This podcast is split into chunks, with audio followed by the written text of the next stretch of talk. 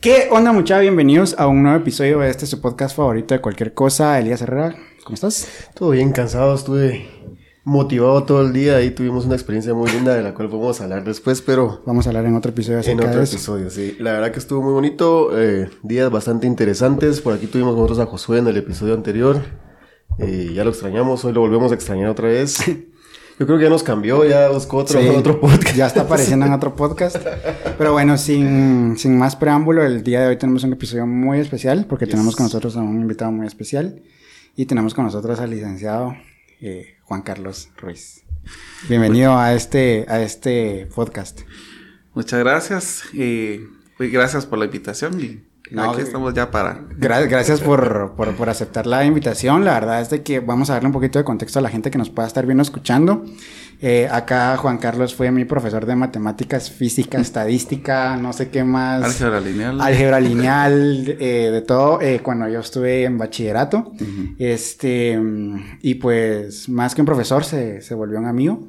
Y obviamente por la distancia y por la, por la por, por, por, cuestiones de la vida, tal vez ya habíamos estado un poquito alejados, pero pues era alguien a quien yo desde un inicio quería traer a este espacio. Ya le había extendido una vez la invitación y me dejó en visto. lo, que, pasa es que hasta después lo, lo vi yo, mire, ese es el problema que tengo, que a veces cuando me escriben en Messenger o Twitter, que, que es el, el, el, que a veces me cuesta todavía ver porque eh, no estoy tan ambientado a, a Twitter, eh, pero cuando usted me escribió después, que fue el, en, el Messenger, que fue que un año, dos años después que le Sí, no, literalmente un año, porque pues nosotros ya llevamos con este podcast un poquito más de un año, sí. un poquito más de un año. Y yo desde un inicio, pues yo dije, no, eh, tengo que traer acá a, al teacher, al profe, este, y le había escrito. Eh, porque ya habíamos tenido, bueno, tuvimos acá con nosotros a varios exalumnos de usted también. Eh, ah, este, hemos tenido a Jocelyn Ayapán, ah, ajá, tuvimos a María Ángela Polanco, a, este, a Poli. ajá, a la Poli, que le mandamos un saludo. este, pero de qué ratos lo, lo quería pichar acá para que viniera a platicar con nosotros, porque pues eh, hay un gran contexto detrás de esto. Este, si nos podría contar un poquito acerca de, de, del ámbito académico en el cual usted se formó, este, y, y, cómo fueron sus inicios en el mundo de la matemática. Ah, ya. Bueno, eh, realmente todo comenzó eh, cuando yo estaba estudiando diversificado. Eh, había, tenía un docente que inclusive, pues, me dejaba mucha, mucha tarea. Yo miraba que los demás sufrían haciendo las tareas y, pues, para mí era como entretenerme, como estar jugando algo, ¿verdad? que, que me permitía inclusive hasta estar con un espacio para, para poder estar en, un escape, ¿va? Como, como por ejemplo la mayoría que usa eh, juegos de mesa y todo eso. Para mí era también algo así, las matemáticas, inclusive resolver que me dejaban los ejercicios de Baldor completos, ¿verdad? Ok. Entonces, eh, pues ahí fue donde fui tomando mucho eh, mucho amor a la matemática, inclusive pues cuando llegué a, básicos, eh, bueno, yo tenía, tuve una enfermedad que, de una bacteria que se llama Helicobacter pylori. Ok. Y entonces eso me hizo alejarme un poco del colegio, pero mientras, mientras yo estaba en mi casa, pues seguía estudiando. El, curso que más le daba prioridad era matemática, pues. Entonces ya cuando llegué a, diversificado, pues eh, ya no tenía tantas complicaciones con, matemática. Eh, yo estudié bachillerato industrial y perito en electrónica en microprocesadores. Y cuando terminé mi carrera, pues eh, estaba el vacío de que, iba a seguir, ¿verdad?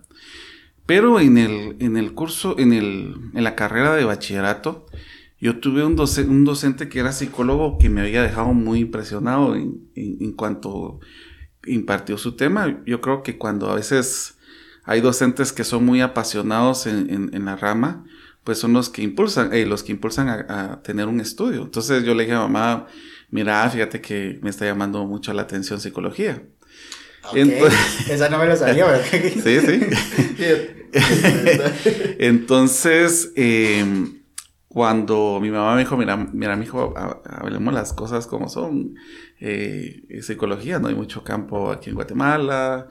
Eh, mejor buscar otra carrera. Y como siempre me, me había sido fácil los números, entonces yo decidí mejor estudiar ingeniería electrónica, que fue que entré a la Universidad de San Carlos.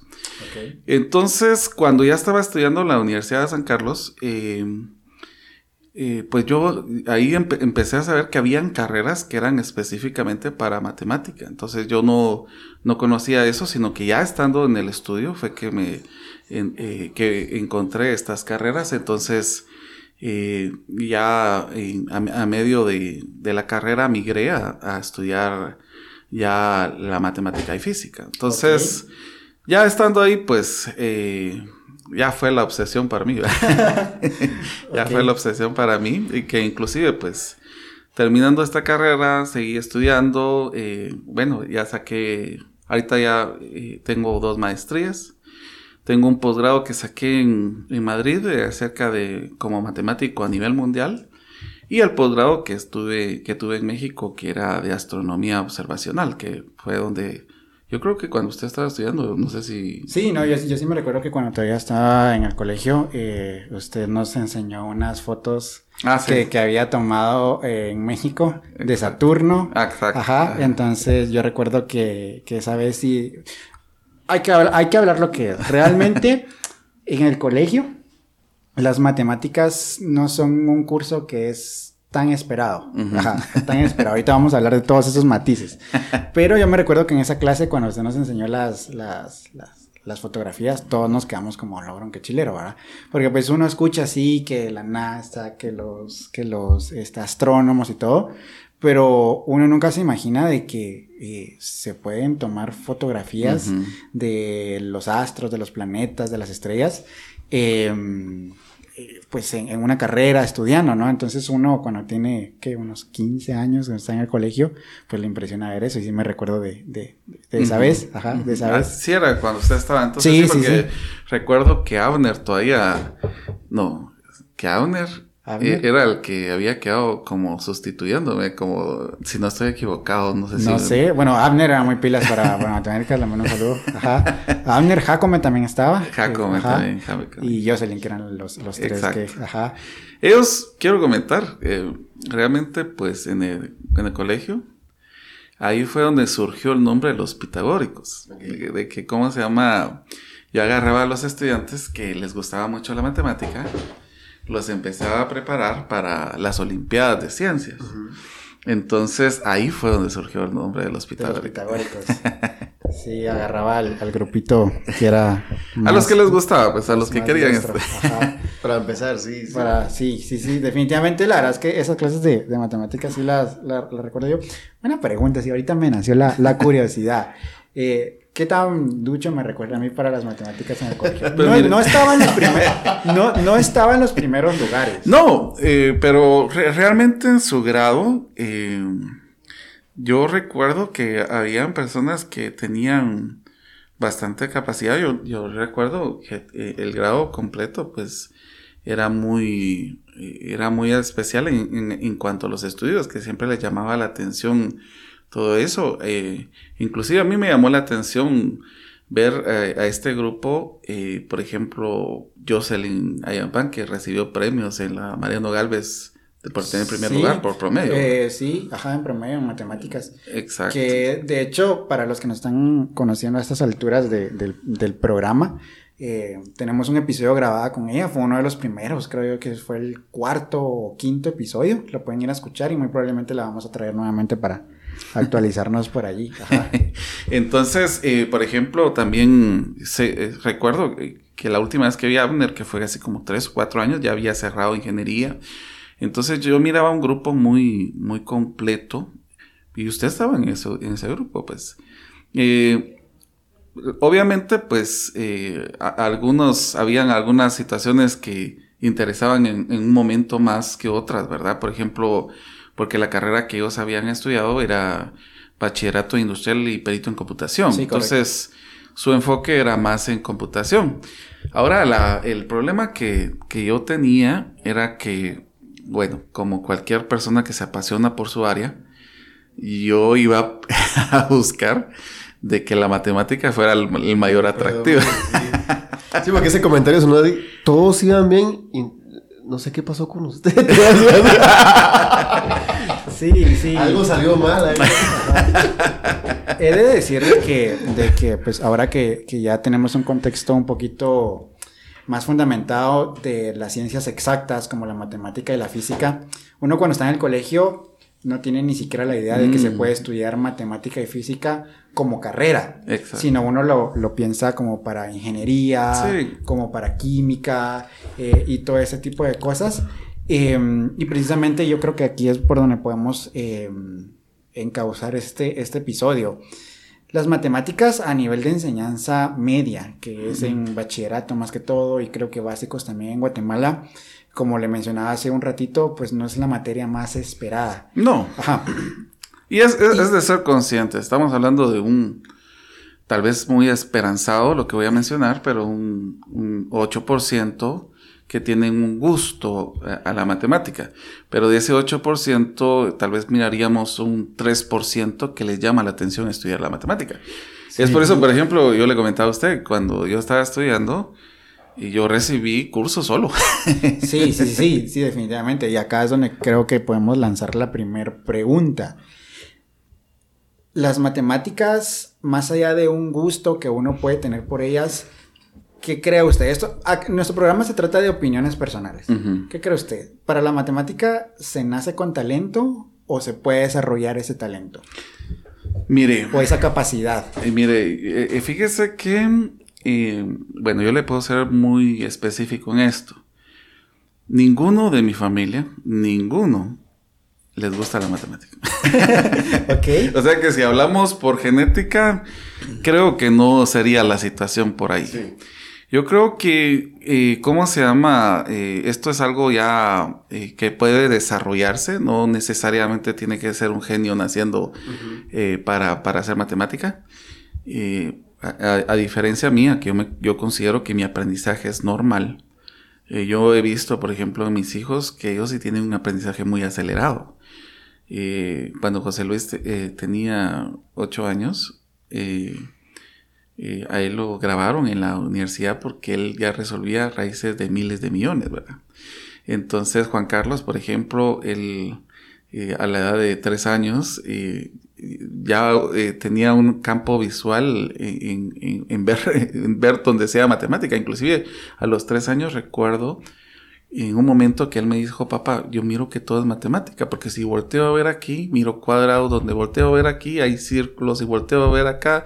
Entonces, eh, y son cosas que yo tal vez ni siquiera, eh, tal vez he impulsado, porque yo, yo he querido que ellos tomen su, su, ¿cómo se llama? Su orientación. Yo les dije, les voy a apoyar en, lo que ustedes deseen. Pero asombrosamente, pues ellos, eh, José Luis sí ha tenido su intencionalidad desde hace mucho tiempo que él quiere ser matemático.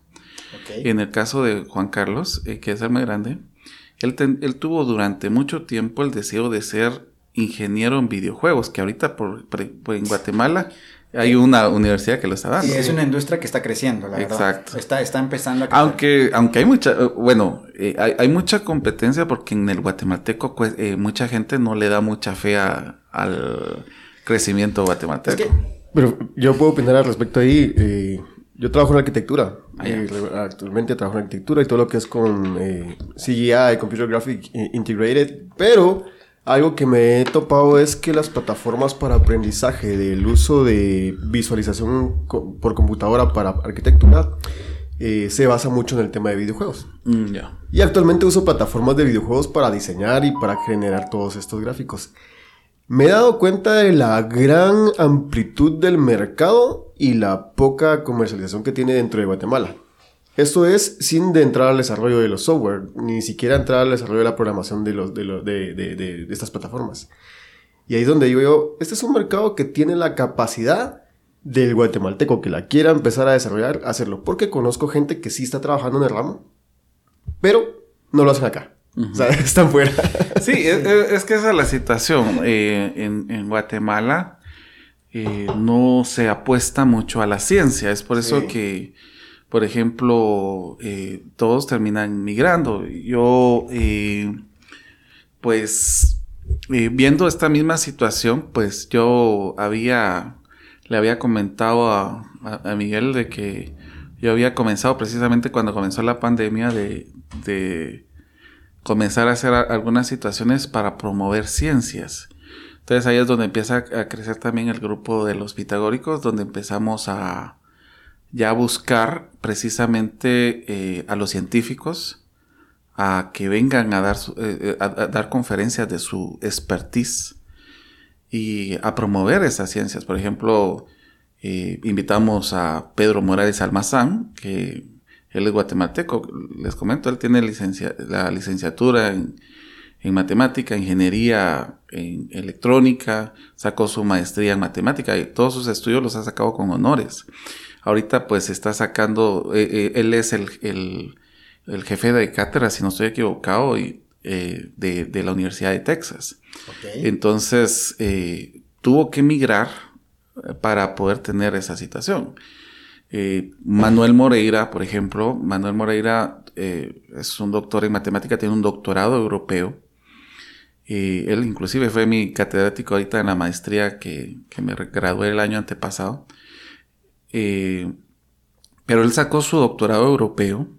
él es un matemático dinámico porque así como, por ejemplo, en arquitectura, tienen su expertise, por ejemplo, en urbanismo, en... ¿qué, más podría decir? En, en, como que... industrial, Exacto. Igual sucede con los matemáticos. Por ejemplo, eh, algunos eh, eh, se dedican a la dinámica, por ejemplo, a estudios de dinámica, como Manuel Moreira. Otros estudian la matemática computacional, como Pedro Morales Almazán. En mi caso, pues eh, yo enfoqué mis estudios directamente para, para ejercer docencia. Y, por ejemplo, ahorita, pues eh, yo estuve durante mucho tiempo dando clases en, en, colegios porque aquí en Guatemala, pues, ¿en qué más se podría trabajar? Sí, lo voy a interrumpir ahí porque justamente, pues, eh, hemos encontrado la misma parte crítica en lo que hemos platicado de, las ciencias y el trabajo y la aplicación de las mismas que es lástima lo que se escucha literalmente decir en qué se puede trabajar con esto. y, curiosamente lo menciono porque en la mayoría de, personas que hemos, con las que hemos podido platicar acá en el podcast, ya sea con eh, estudiantes de, ingeniería, arquitectura, esto, lo otro, la aplicación es, bueno, hay que trabajar, salir de aquí hay que trabajar. Eh, y, a dónde expandimos esto? No hay que trabajar. Exacto. Y la pregunta que nos surgía, por ejemplo, en el caso de Maggie eh, y con Lilo, ¿te enseñaron a comercializarlo? No. sí. Bueno, eh, hay, una situación interesante en esto.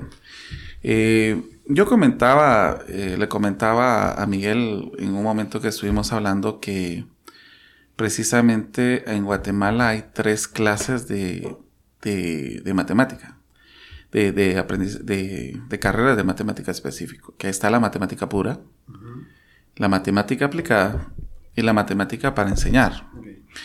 Entonces, la matemática pura lo que hace pues, es generar nueva matemática. Eh, la idea es generar nueva matemática para, poder eh, ver algunas situaciones. Ahí es donde viene la matemática eh, teórica que, podemos ver en, muchas situaciones, que inclusive yo sé que ustedes cuando miran matemática, y estoy 100% seguro, que todos cuando escuchan la palabra matemática, lo primero que se le viene a la cabeza son números. Seguro.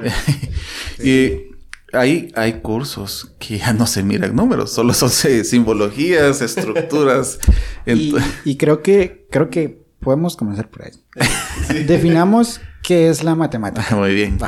Eh, bueno, la matemática es una ciencia formal que, eh, donde se buscan eh, patrones para poder establecer ya relaciones en, en diferentes estructuras. La, como les estaba comentando, todos tenemos un concepto muy, muy difuso de la matemática. Porque, como les digo, eh, matemática, eh, muchos la miran solamente como herramienta. Porque es así, o sea, para todo, todo conocimiento científico, de la arquitectura, todo, todo, es número. Pero la matemática es mucho más que eso. La matemática expresa lenguajes, expresa situaciones que nos permite avanzar inclusive en campos de la imaginación que ni siquiera pueden ser reales. Por eso es de que eh, siempre les he dicho a mis estudiantes de que la matemática no siempre se contamina con la realidad. Y esa es la belleza de la matemática. No siempre es real. Eh, a veces está en, el campo de la abstracción, en, el campo de pensamientos. Por ejemplo, eh, todos los conocimientos que se estudian en física y todo, son matemáticas que, que son aplicables. Pues, por ejemplo, yo, le, yo sé que voy a caer mal a algunas personas con lo que voy a mencionar, pero lo, tengo que mencionar. Saludos a todos los físicos, ingenieros que se van a ofender ahorita, pero diga. Pero yo, sé que, eh, ¿cómo se llama? Porque tengo un, un ex alumno también que él estudia ingeniería, entonces me dice, eh, pero es que lo que pasa es de que em, la ingeniería es mejor que la matemática porque ya es real. Entonces le digo, pero mire, eh, mire, le digo yo, eh, sin, la sin la matemática no existe la ingeniería. es cierto, sí, es cierto. Es un buen punto de partida, sí, es cierto. Entonces, la matemática aplicada se vuelve una ingeniería, se vuelve una arquitectura. Sí. Entonces, eh, se vuelve inclusive conceptos físicos y todo. Entonces, por eso de que hay, hay mucha, mucha, inclusive, por eso les digo, eh, sé que algún, que va a haber, que tal vez en, en, algún caso, si hay un físico que escucha esto, hay se vuelve un debate aquí, porque, porque hay una lucha entre eso, ah, porque todos buscan ser mejores. yo, yo, le comento, pues, que en, en el caso cuando, cuando yo estudié ingeniería, yo recuerdo eh, las, las, primeras palabras de, del ingeniero que me recibió, y no se me olvida, que, que es Byron Mook. Él dijo, a ver, a ver, jóvenes, y saludos ingenieros si lo está viendo. eh, inclusive, pues, eh, le comento, ahorita trabajamos, ya él trabaja en, en, en, la misma, en el mismo área que, que, yo trabajo, solamente que él trabaja en química. Okay. Pero él decía, porque él es ingeniero químico. A ver, ¿qué es, la, qué es un ingeniero? Decía. Entonces todos decían, ah, un ingeniero es el que logra las cosas que otros no pueden. A ver, alguien más decía. Ah, bueno, es que un ingeniero es, eh, ¿y cómo se llama? El que, cuando nadie puede, ellos son los que, los, el último recurso. Ah, muy bien. Entonces pasaron a decir un montón de cosas y recuerdo que, que, él se levantó y dijo, miren, pues que ustedes están diciendo atribuciones, pero no están diciendo que es un ingeniero. Entonces, ¿qué es un ingeniero? Un ingeniero es simple definirlo, es un semidios. que primero está Dios, después está la ingeniería, después están todos los demás. Decía. Pero eh, ahí viene la situación. Cuando yo fui a estudiar a México astronomía, eh, a mí me asombró porque iban muchachos de mi edad, que yo tenía, en ese tiempo tenía 23 años, pero ya habían personas que estaban eh, empezando a estudiar sus estudios doctorales y yo todavía cerrando. sí, sí, sí. Entonces, cuando alguien cometía un error, le decían, vos puro ingeniero pareces. Saludos a todos los ingenieros. que, que de hecho es, es, es, un, es un chiste muy muy recurrente. y, yo sé que, y, lo hice intencionalmente, pero yo traje mi playera. Correcto. A, la, pude observar. A eso iba, a eso iba, porque hay una serie muy conocida que se llama The Big Bang Theory. Sí, mi en donde, en donde se trata de cuatro físicos y un ingeniero. No, es tres. Tres físicos y un ingeniero, perdón. Entonces su, su, playera tal vez si la pueden ver ahí en, en, en cámara, eh, pues hace alusión a ese... Precisamente, porque Howard es ingeniero, ¿verdad? Entonces por eso de que aquí dice donde está Leonard, doctor, doctor. donde está Sheldon, doctor, donde está... Rajesh. Rajesh, doctor, pero donde está Wolowitz, mister. sí. sí. No, eh, yo lo hice intencionalmente para hacer una broma. es chiste, amigos, es chiste. Es puro cotorreo. me, me, llama la, la, atención eso porque nosotros lanzamos en nuestras redes sociales una dinámica el día de ayer para que nos dejaran sus preguntas acerca de qué le preguntarían a un matemático. Uh -huh. Y una de las preguntas que me llamó bastante la atención es, ¿las matemáticas se descubren o se inventan? Ah. Y Mire, es un gran debate, pero sí. queremos conocer su opinión. Mire, es un gran debate entre los mismos matemáticos, le, le cuento. Okay. No solamente es entre las personas eh, que tienen. Yo inclusive eh, en mi blog hice un escrito acerca de eso. Ahí lo pueden, lo pueden observar. ¿Cómo lo podemos encontrar? Eh, ponga eh, las matemáticas se inventan o se descubren por Juan Carlos Ruiz Castillo. Se inventan o se descubren. Carlos Ruiz. Sí, blog, blogs.elespectador.com. No, No. es un blogger, que es de mi correo electrónico. Yo re- no recuerdo cómo le puse a mi de nombre a ese mi blog. Bueno, si no, después nos lo pasa y lo, dejamos acá. Bueno, les eh, comento de que realmente para mi, mi, mi análisis es, es, es ambos. Ok. Eh, y yo eh, tenía alguna situación, eh, porque en este caso la matemática se puede y combinar esta palabra, se puede inventar descubriendo y se puede descubrir inventando. Ok. Que esa es la, la situación que, que yo escribo en, en ese, ese, en esa, pos- ese, esa postura. Ok. Porque eh, lo que pasa es que hay mucho problema en, en esta situación porque la mayoría dice, bueno, si, si, si es que la matemática se inventa, entonces, ¿por qué cuando nosotros, eh, por, por ejemplo, el dicho de, de Galileo Galilei, que, que, que donde dice que las matemáticas es, es el alfabeto con que Dios eh, creó el universo, el por universo ejemplo. el lenguaje. Entonces, por ejemplo, muchos entran ahí y dicen, no, lo que, vos- lo que vos estás haciendo es eh, observar lo que fue inventado o lo que fue hecho. Por eso de que a- ahí me refiero en ese escrito, de que la matemática puede inventar descubriéndose y puede descubrir inventándose.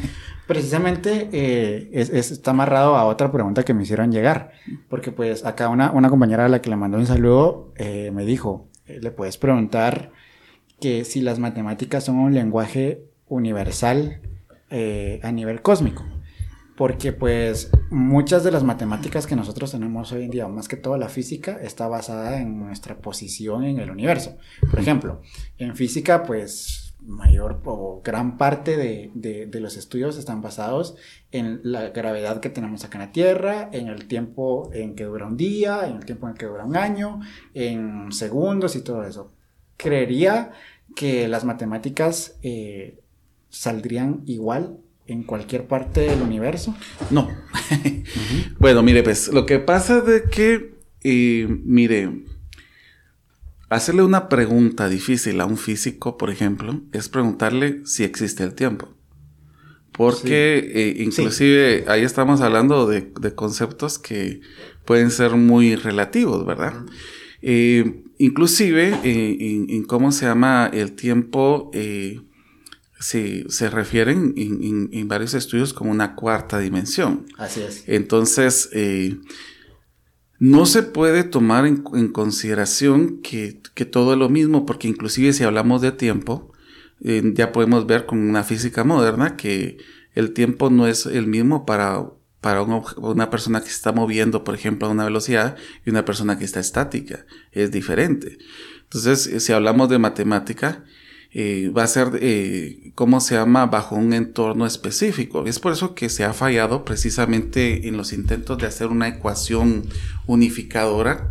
Una teoría del todo. Exacto, una teoría del todo. Porque, ¿cómo se llama? Tienen que amarrarse todos esos co- conceptos. Y es, y es el trabajo que ha tenido que hacerse durante bastante tiempo. Pero es la misma situación que se ha tenido que hacer eh, durante bastantes investigaciones. Por ejemplo, a mí me llamó mucho la atención eh, una de las teorías eh, físicas es que, por ejemplo, así como ex- existe el Big Bang, eh, pudo existir un Big, Big Crunch. O sea, Claro. que en ese caso hay una expansión, una compresión, una expansión, una compresión. Un proceso que- cíclico. que es un proceso cíclico. Inclusive hace poco eh, salió un, una- un postulado de, de Roger Penrose que quiero comentar. Si ustedes eh, investigan, el premio Nobel nunca es dado para un matemático. Sí, no hay. Eh, son ma- los matemáticos tienen sus propios eh, eh, premios, que es la medalla Shield. Eh, en este caso, eh, eh, Roger Penrose ganó el, la- el premio Nobel a la física siendo matemático, porque él es matemático y precisamente fue eh, a través de sus estudios que compartía con Stephen Hopkins. Entonces, lo que había dicho Roger Penrose era que, que el, el- el inicio de todo no fue el Big Bang, por ejemplo, sino que fue la conclusión y el inicio de algo que había pasado anteriormente, de, un, de una situación, como les comento, del Big Bang, el Big Crunch. Entonces me llamó mucho la atención esa, esa publicación, precisamente la compartí en Facebook hace unos un par de días que señalaba Roger Penrose.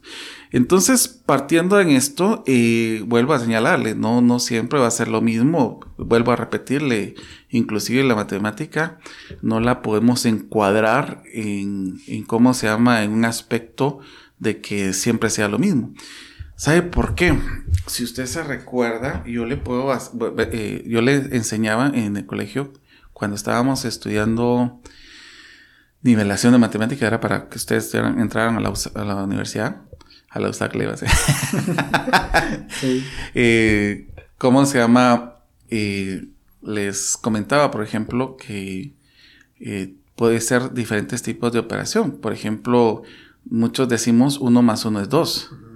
Pero si hablamos en otro sistema, uno más uno puede ser uno cero, por ejemplo. Cero, claro. de eh, hecho, perdón que lo interrumpa, hace un tiempo tenía un video donde decía uno más uno es tres y el chavo se quedó como, hmm. Y empezó a buscar la forma de desramar todo para llegar a la conclusión de que era tres y así. ¿Qué rayos? Nada más se lo mandé a que... Sí, sí, sí, No, sí, es que lo que pasa es que, por ejemplo, en diferentes eh, formas de presentarse puede hacer demostraciones de diferente manera. Y, por ejemplo, eh, por eso es de que les digo, en matemática no se pueden cuadrar, no se pueden cuadrar. Y es cierto, por ejemplo, eh, Manuel Moreira, que es dinamista, eh, matemático dinamista, él está estudiando acerca de la dinámica que existe en la topología, en la geometría, que a veces nosotros tenemos un concepto muy escueto de, de cómo se llama, de, de, de, estos, de estos conocimientos, pero ya viéndolo la aplicación y los estudios profundos que se han tenido, no sé qué, así como con la boca abierta, o sea, qué, asombroso es todo esto. Entonces, eh, eh, por ejemplo, yo doy un curso en, en, la, una maestría, en la maestría que me gradué, eh, les, les, comento, pues yo cuando me gradué de esa maestría, pues me gradué con, con, con honores. me gradué con una mención honorífica. Miren, el nombre parece muy, estrafalario, dijeran por ahí. Muy fancy. Eh, eh, ¿Cómo? Muy fancy, ¿no? No, es así como que muy, muy grande, ¿va? ok, ok. Lo que pasa es de que en las diferentes eh, iglesias, en las diferentes universidades, se hacen mención de cum laude, después de, antes de cum laude está, como el premio mayor a cum laude está el magna cum laude y posterior al, eh, o más alto que el magna cum laude, está el summa cum laude. Ok. Que ese es el, top. Entonces, eh, cuando me dieron el premio, eh, a mí me dieron magna summa cum laude. Entonces, por eso me estaba molestando un mi amigo que precisamente que él estudió conmigo en en México, aquel está sacando su doctorado en física atmosférica en Alemania. Entonces aquel me empezaba a molestar diciendo que vos eh, ya estás eh, eh, en, premio Nobel casi, me dice que no sé cuánto.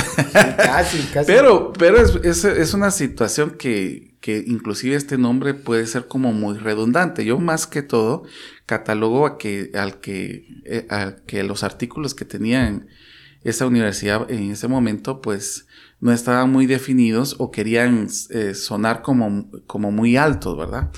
Pero, por ejemplo, cum laude significa con honores. Eh, magna cum laude es con, con, altos honores. Y summa cum laude es como, como los más altos honores. Entonces, si miramos magna summa cum laude, entonces ya, ya viene siendo algo redundante, ¿verdad? Claro. Entonces, eh, bueno. pero tiene un porqué. yo más creo que es un error. Yo más creo que es un error. ¿Por qué? Porque vuelve a ser redundante, sería con muchos más grandes honores o algo así sonaría. Y siendo partícipe del, estudio, obviamente, y consciente de que, de que aprobó y por supuesto eh, merecedor del título, dice, ok, sí, creo que sí lo vale o sí fue un error. Mire, eh, lo que pasa es que estos, estos premios se dan por promedio y por tesis. Y yo, eh, tenía un promedio de 98, creo. No, no recuerdo muy bien. Y, y la tesis, cuando usted lo examina, pues la examinan eh, de igual una calificación. Lo que pasa de que eh, la tesis dio resultados muy, muy interesantes. Ok. Entonces, eh, eh, es por eso que quedaron, quedaron con, con darme el, el- el mayor, la, mayor- la mayor mención, pero entre la mayor mención está ese, ese desfase de, de palabras. ¿no? ¿Y de qué se trataba la, la, la tesis? Bueno, mire, eh, la tesis yo, eh, como la, la maestría que saqué es una maestría en, en didáctica de la matemática, era eh, la aplicación de, de herramientas didácticas en la enseñanza de funciones exponenciales y logarítmicas haciendo uso del enfoque ontosemiótico. Sí, lo vi. sí. Entonces, eh, lo que sucede es de que, eh, como yo doy clases en, en ingeniería, lo apliqué con, con los muchachos ahí, pero también apliqué con algunos utilizando el enfoque ontosemiótico. Y, por ejemplo, cuando se hizo el pretest, ellos sacaban, antes de conocer el tema, sacaban un promedio de 25 puntos. Después de ya hacer uso de, como yo hice un experimento con un grupo que se podía, con, con un grupo que no se podía, que, que se aplicó el experimento con un grupo que no se aplicó el experimento. Y el grupo que, que no se aplicó el experimento, pues obviamente salió alto. No estoy diciendo que no, pero el promedio era un- unos 70, por ejemplo. Ahora, eh, en el caso de los que fueron aplicados al experimento, el promedio fue 91. Entonces, eh, yo quise ser muy explícito en mi, en mi tesis. Lamentablemente todavía no se ha publicado la tesis, solo se, publicó, solo se publicó un artículo que, que escribía precisamente de, de, de, los resultados que se obtuvieron. No se ha publicado la tesis porque eh, yo la estoy esperando con ansias porque mis alumnos me la, me la, están pidiendo para tomar una idea de cómo hacer la, la tesis de, de, de, la maestría que estoy dando clases. Entonces, por eso es de que eh, estoy esperando que salga, pues, porque ahí son ocho páginas. Yo tuve que resumir 220 hojas en ocho páginas. ok, ok, ok. Sí, por aquí vamos a estar dejando el link para que quien le interese. Ajá. Entonces, eh, fueron 220 hojas que la tuve que reducir en ocho páginas, que eso fue una, una cosa que, que sí me, me, me descompuso mucho. ok, sí, sí, porque definitivamente esas 208 páginas estaban ahí por algo y... Sí. Y de tratar de reducir. Exacto. Pues... Y mire, por ejemplo, eh, ahorita hablando de, de, este tipo de situaciones, pues, eh, bueno, ya, yo creo que ya nos separamos de la pregunta que íbamos, porque sí. yo les estaba comentando que la maestría, eh, yo doy un curso que se llama Matemática, eh, temas selectos de matemática aplicada. Y ahí es, estamos tocando precisamente la matemática que, que hay en la, en la parte informática, la matemática computacional. Entonces, eh, viendo ahí la aplicación de la matemática computacional, nosotros nos introdujimos bastante a ver el, el, el desarrollo, demostraciones de cómo, cómo, lo que están viendo ustedes ahorita se maneja con, con, matemática. Porque inclusive la aplicación de una matemática está en sus computadoras, en su celular. En estos micrófonos. En estos micrófonos. Sí. O sea, todo lo que es matemática está aplicado en esto que nosotros miramos. Por eso a mí me, me da risa cuando hay alumnos o personas que publican en el Facebook día 300 y no he utilizado el trinomio cuadrado perfecto. A ese punto queríamos llegar. Y justamente lo planteamos anteriormente con, eh, con, con, otra, con, otra, persona con la que tuve la, la, oportunidad de hablar y era... Ah, vamos a hacer una, una pequeña pausa. pausa. Uh -huh. Regresamos al podcast después de una parada técnica. Estábamos con la pregunta más interesante, creo yo. ¿De qué me va a servir el trinomio cuadrado perfecto en la vida? Bueno, eh, le voy a ser muy sincero. Eh, eh, tal vez el, hay algunos términos matemáticos que ayudan solamente a ampliar conocimientos, ampliar estructuras, ampliar pensamientos.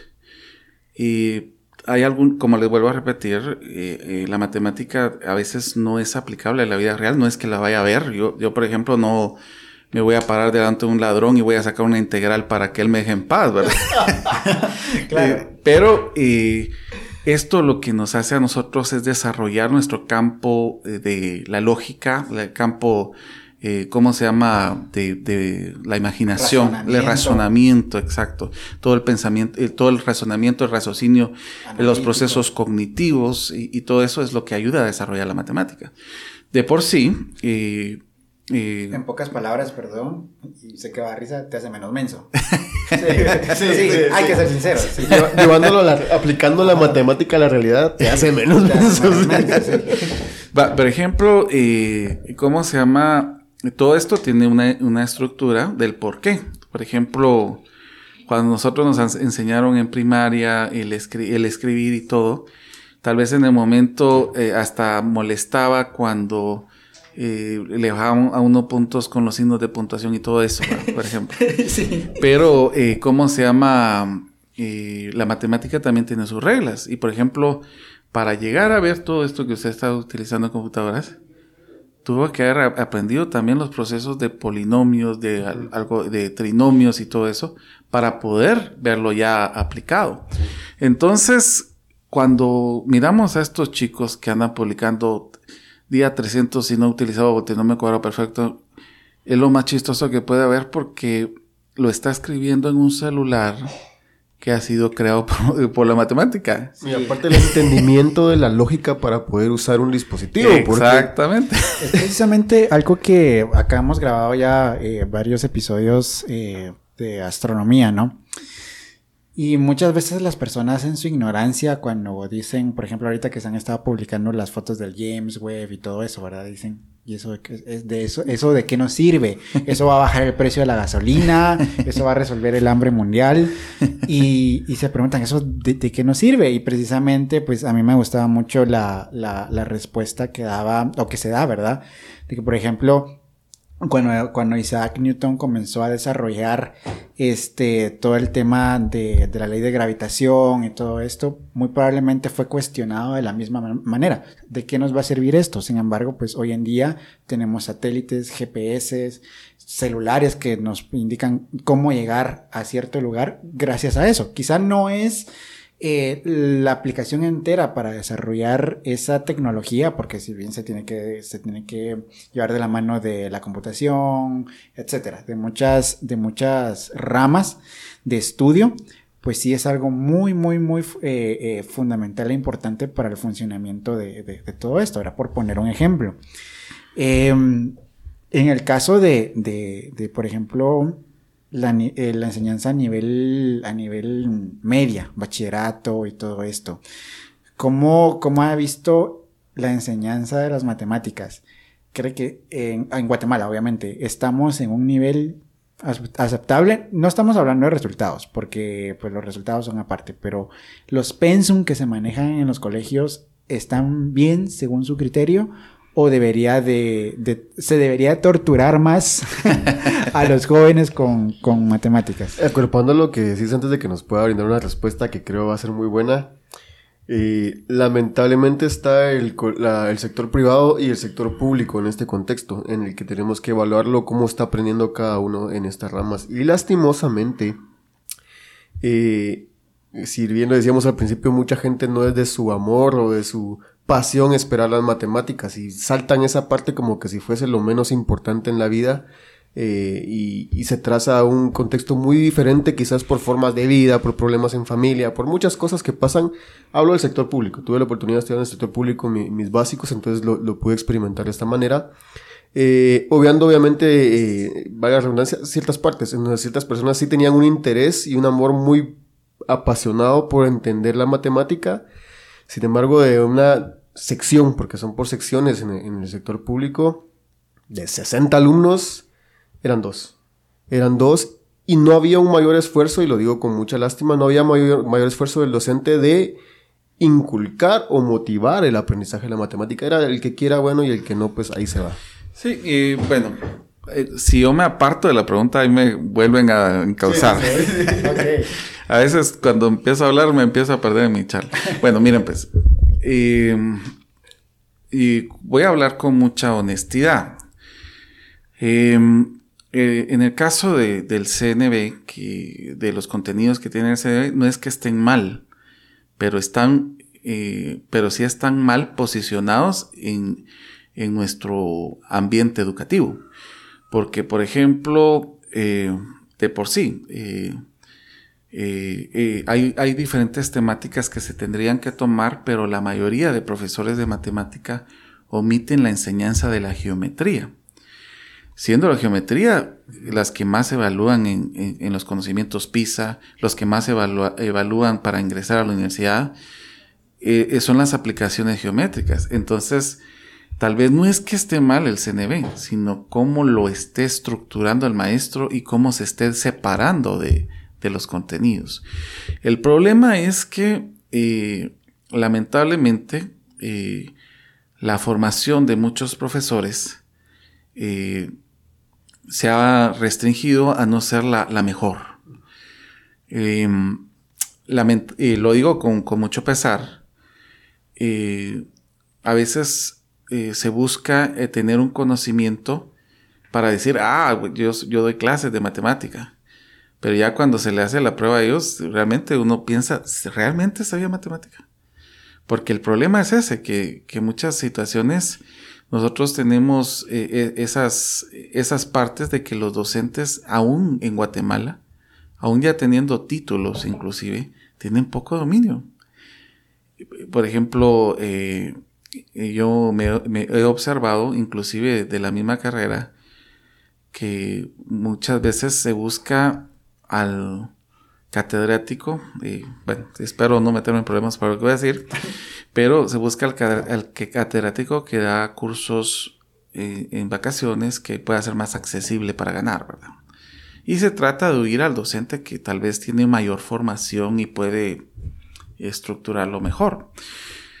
Yo eh, eh, quiero comentar que sí he visto a muchos que a muchos colegas que lamentablemente pues hacen eso, huirle al, contenido. Yo digo en mi mente, ¿por qué, hacemos, ¿por qué hacer esto si nosotros cuando le decimos a los patojos, por ejemplo, ah, es que los casos de factorización son casaca, o, hacer esto es, fácil, pero ya cuando miramos en, en, algo que tienen que aprender, ahí huimos, ¿verdad? Eso es algo contradictorio que sucede. Entonces, em, son cuestiones que han pasado y, por ejemplo, eh, eh, precisamente ahorita eh, me mandaron la aprobación de, una revista científica que, estoy publicando un, artículo de la enseñanza de la geometría que ya fue aprobado, estamos esperando solamente que sea la publicación con, con un colega que fue mi catedrático y ahora es un gran amigo mío que se llama Luis Olórzano. Y él conjuntamente y, Humberto, eh, y Humberto, que es otro amigo que estudió conmigo la maestría, escribimos ese, ese estudio que estuvimos haciendo acerca de los profesores de matemática y de cómo ellos sectorizan lo que más les parece eh, fácil. La mayoría se enfoca solamente en dar eh, álgebra. solo se enfocan en dar aritmética, solo se enfocan en dar estadística, pero el, tema más oído es, geometría. Y vuelvo a repetir, la geometría es donde nosotros podemos ver la aplicación para todo eso. Eh, arquitectura vive de geometría. claro. Entonces, por ejemplo, los, los que trabajan en diseño gráfico tienen que trabajar con, con, sólidos, con todo eso. Entonces utilizan programas como AutoCAD y toda esa situación donde pueden hacer sus, sus estructuras y pues ahí es donde se mira la aplicación de la geometría. Yo eh, en la escuela platónica eh, tenía un, algo enmarcado, tal vez se lo traigo para la próxima. sí, sí, sí, definitivamente va a ser una parte. Pero decía, nadie osa entrar si no conoce geometría. Wow, entonces, eh, porque la geometría es la base de, muchas partes de, los conocimientos matemáticos.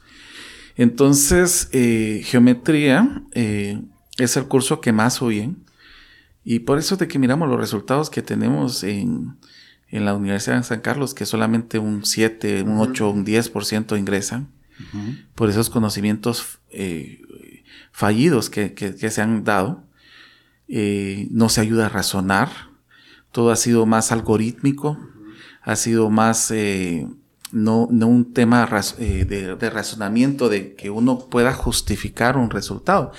Es por eso que yo me enfoqué mucho y, me, he tratado de especializarme mucho con el enfoque ontosemiótico. Porque el enfoque ontosemiótico lo que hace es que, se busque que el docente, el estudiante argumente su resultado. No solamente es que sea el algoritmo y ya llegó, que es lo que pasa en la mayoría de personas. Inclusive ustedes miran los exámenes. Los exámenes están estructurados para solo dar una respuesta sin, sin saber por qué. Sin el de entender por qué. Entonces yo creo que no está mal pero los que han estado fallando en este caso, y lo digo con mucho respeto, han sido los, los colegas que dan clase. Los docentes. Quiero poner ahí un, tema que tal vez es conflictivo. No conflictivo porque hace problemas, sino porque pues al final va a chocar con el pensamiento de muchos. Y, y esto es el... Eh, y, conozco muchos docentes. Uno es mi señora madre, ella fue maestra mucho tiempo de contabilidad y estadística, que por cierto a mí me encanta. Pero, eh, eh, mire, ya que su mamá dio estadística, déle ese artículo. Se lo voy a dar Porque, eh, curiosamente, uno de los temas que ella me, hacía mención es, ella era muy apasionada por su trabajo. Ella ya está jubilada, pero en su, día a día, cuando trabajaba, yo la miraba a ella prepararse constantemente para poder dar clases. Uno de esos no solo era el impartir un tema correctamente, sino el ser una persona que pudiera entender que la otra persona no estaba entendiendo y poderle enseñar de la mejor manera. Eso me apasionó mucho de ella y algo que yo pude notar fue ver que lastimosamente surge este tema. Ahí ahora, bueno, necesitamos más docentes que se gradúen de docentes y se volvió un mercado en el que se gradúan, se gradúan, salen, se mm. gradúan. Y en lugar de tener eh, maestros, y lo digo con mucho tacto, eh, tenemos simplemente gente graduada de ciertos temas para poder trabajar. Y ese es el tema. Mire, eh, eh, usted acaba de mencionar una parte muy, muy, muy, muy buena. El, salir, a veces confundimos que cantidad es igual a calidad. Y a veces nosotros tratamos de, de, de, pensamos de que, ah, si salen un montón es porque el estudio es muy bueno y la calidad eh, no es la misma, se ha tenido que minimizar para que se haya tenido ese volumen. Entonces, eso es lo que sucede muchas veces, ¿verdad? Que eh, hay muchos eh, docentes que dan clases, pero ha sido masificado con tal de, de, poder atender a las diferentes partes de la población de Guatemala. Y en sí, sinceramente, eh, si usted se da cuenta, la docencia en nivel medio, en nivel básicos, es, es, una paga muy miserable, realmente. ese es el tema, realmente, es lo que le decía. Ahora, pues, te tenés que graduar de maestro y tienes que buscar un trabajo de maestro donde literalmente no vas a ganar. Sí. sí, sí, hay, que tomar dos o tres trabajos eh, para, eh, mire, lamentablemente esa es la realidad de un maestro. Y un maestro de, de, de cualquier área, eh, no puede quedarse con el sueldo de, una, de una institución. imagínese, usted puede, por ejemplo, para estudiar eh, la, eh, para enseñanza, en, en, sábado le estaba comentando a, a Miguel que son siete años. Y en diario son cinco. Va, pero si, estamos hablando de que si usted está dando clases o está estudiando para, para esto, son siete años para que vengan y traten de minimizar el gasto, el, pago a un docente, pagándole el mínimo. Que es, eso es algo bastante triste porque la, el, el, docente es el que hace vivir las otras profesiones. Claro. Si no hay médicos, si no hay docentes, no hay médicos, no hay ingenieros, no hay de ninguna rama. Pero se ha minimizado esa situación. Y por eso es de que eh, yo busqué ya directamente ya no estar trabajando en, colegios porque sí era muy, muy, muy tedioso. Yo, comento que en, la institución donde yo laboré anteriormente, eh, eh, yo ya tenía la primera maestría, pero en el, horario, en el horario de recreo, por ejemplo, me querían hacer que yo almorzara en el baño, pues, para cuidar el baño. Entonces, eh, son cuestiones que Inclusive, pues lamentablemente, pues eh, yo me molesté, yo dije que disculparan que, eh, que, que, y que yo respetaba mucho esa situación, pero yo no, no, no estoy de acuerdo. Eh, creo que cada cosa tiene su lugar, ¿verdad? Entonces, lamentablemente, pues aquí en Guatemala se minimiza al docente. Se minimiza y, y, realmente pierde mucha categoría el de matemáticas siempre le da miedo a todos los alumnos. Eso siempre ha sido así. Y yo creo que nunca va a cambiar. Sí, sí, sí. Y precisamente sobre eso quería eh, que, tocáramos también un poquito el tema, porque si bien la enseñanza en Guatemala, eh, como, como nos estabas comentando, no es, eh, no es que el pensum esté mal, sino que gran parte de esta carencia se debe a los docentes y lo decimos con mucho respeto realmente. Acá no estamos buscando señalar a alguien, ni, confrontación ni nada pero también está la realidad de que la matemática no es para todos. Exacto. Y sin embargo, es, un, es una materia obligatoria y yo estoy de acuerdo con eso, pero muchas veces se llega a, llega a causar frustración el hecho de que tengo que aprobar 11 matemáticas para poder graduarme del colegio, cuando yo quiero ser no sé, no, no, voy a minimizar ninguna carrera, pero quiero orientarme a una carrera en que si bien su fundamento y su desarrollo, como ya platicamos, eh, tiene bastante matemática,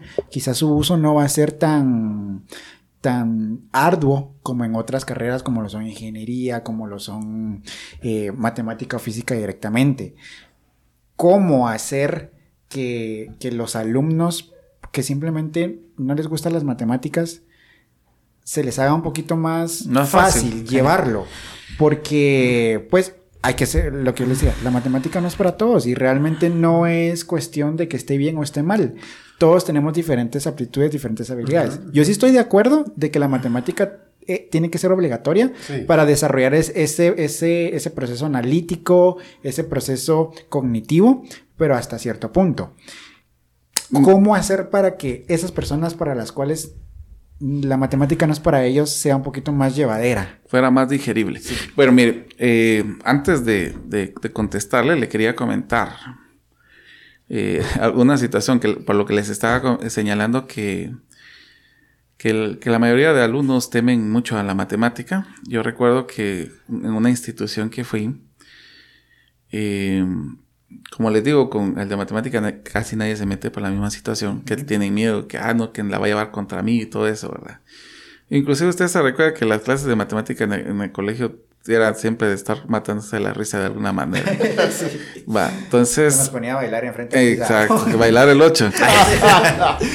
vamos a ver el contexto. Cuando alguien llegaba tarde a la clase de matemáticas, pues tenía que bailar el 8. Y el 8 era que había que dibujar un número 8, pero... Con las nalgas. Con las nalgas.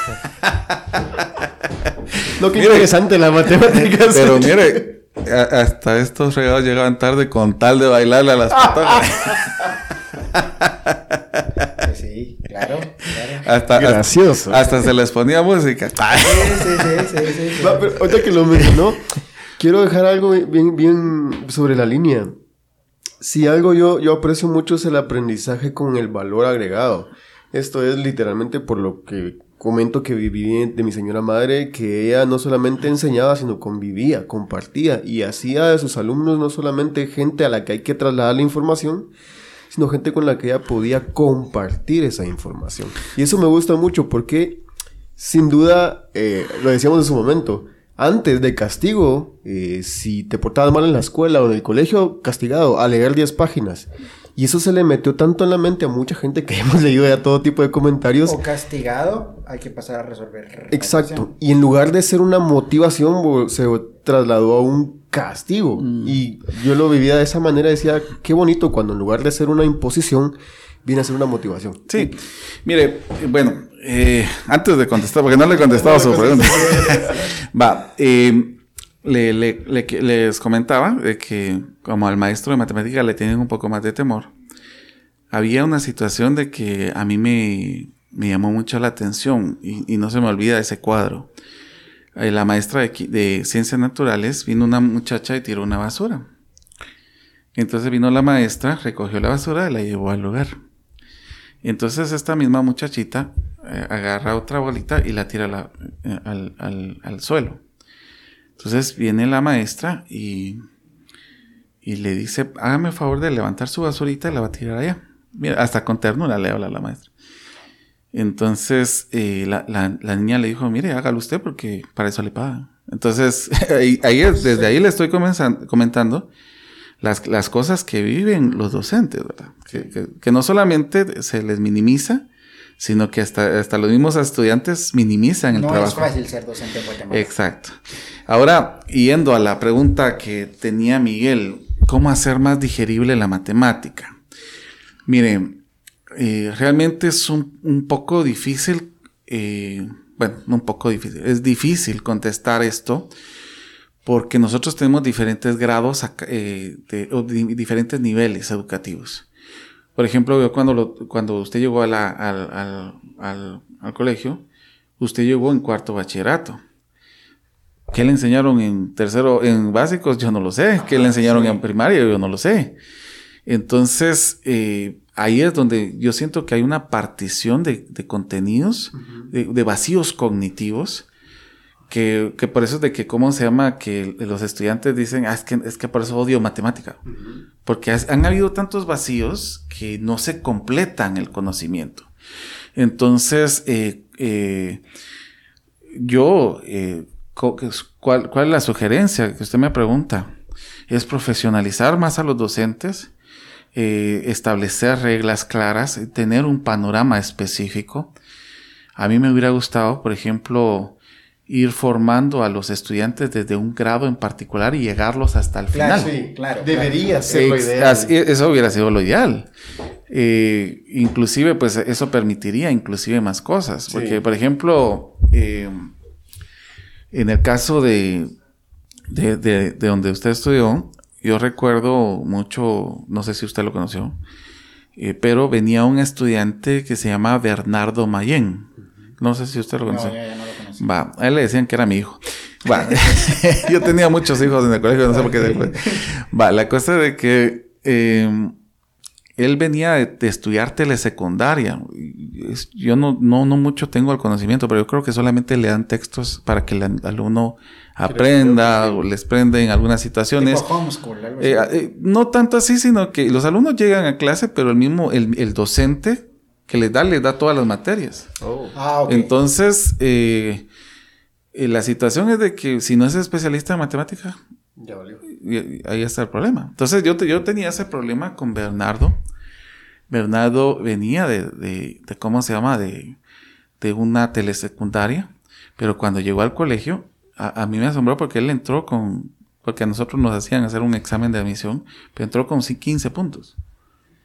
Y cuando terminó, terminó siendo un pitagórico. Y yendo a competir a las Olimpiadas Matemáticas. Ahorita ya, ya cerró ingeniería.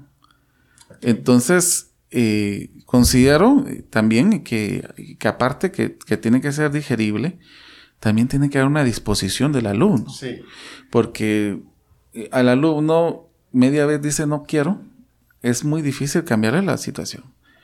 Entonces, aunque el maestro sea muy alegre, sea muy feliz, que les ponga aquí, que les ponga acá, siempre va a haber un rechazo hacia esa situación. Pero es que es viene, viene desde antes, viene desde mucho antes.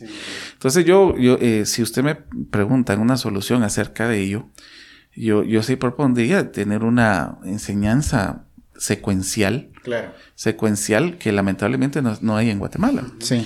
Entonces, esa sería la situación. Ahora, en cuanto a, la pregunta suya, recuérdeme un poquito que. Ah, de la. era de cómo se llama, de, Me estaba mencionando su mamá de la vocación del maestro. Eh, en este caso, eh, vuelvo a repetir. Eh, miren, pues es algo, algo muy penoso lo que voy a comentar, pero así es. Eh, una persona que no terminó sus estudios de ingeniería, lo que hace es ir a dar clases. Y lamentablemente una persona que lo voy a hacer con mucha sinceridad y con mucho respeto. Pero hay muchos ingenieros que no saben dar clases. Hay muchos ingenieros que no tienen eh, una estructura para dar clases. Eh, el solamente pararme y resolver algunas cosas no significa que yo estoy enseñando. Eh, solamente significa que yo sé el tema, pero no estoy enseñando. Claro. Entonces, esas son situaciones que, vienen a ser contradictorias, porque por eso es de que es, es, importante una preparación, un, conocimiento muy fuerte de matemática para poder impartirlo. O sea, eh, a eso es lo que se le llama, em, en, términos de didáctica, la matemática se llama transposición didáctica. El saber sabio, que yo tengo que conocer lo que voy a impartir para poder enseñarlo y saber interpretarlo. Claro. Entonces, imaginémonos, hay muchas, eh, muchas carreras, por ejemplo, esta pedagogía que a los, a los pedagogos les ponen a dar matemática en algunos colegios. Ellos carecen del saber sabio. Pueden, pueden enseñar y, transmitir, pero no pueden enseñar el conocimiento específico. Entonces tienen que haber esos tres componentes para que haya una transposición didáctica. Si yo no conozco, no voy a poder enseñar lo que no conozco. Claro. Y esa es la situación, ¿verdad? En resumidas cuentas, decimos la educación no es barata, pero debería ser la forma, debería ser lo más accesible para todos, siempre y cuando el docente, en este caso, pues obviamente reciba a cambio lo que está haciendo, porque eh, hablemos lo que es, yo tengo la oportunidad y me gusta mucho lo que estamos hablando porque yo tengo la oportunidad de tener, atender practicantes de diversas universidades y yo tengo muchos años trabajando en el tema del 3D y conocer 3D me, me apasiona. Yo cada día que hago algo nuevo me, me, me encanta. Y lo primero que hago es ponerlos a modelar algo en 3D. Sus primeros conocimientos son arquitectura, ingeniería, lo que hago, ponerlos a modelar algo en 3D. El solo comprender que alguien no logró resolver un, un, un cuadrado con una extrusión me hace ver mucho hacia dónde puedo orientarlo, porque no lo hago para desmotivarlo, sino hago para saber dónde lo puedo usar, haciendo un simple cuadro en 3D con una instrucción.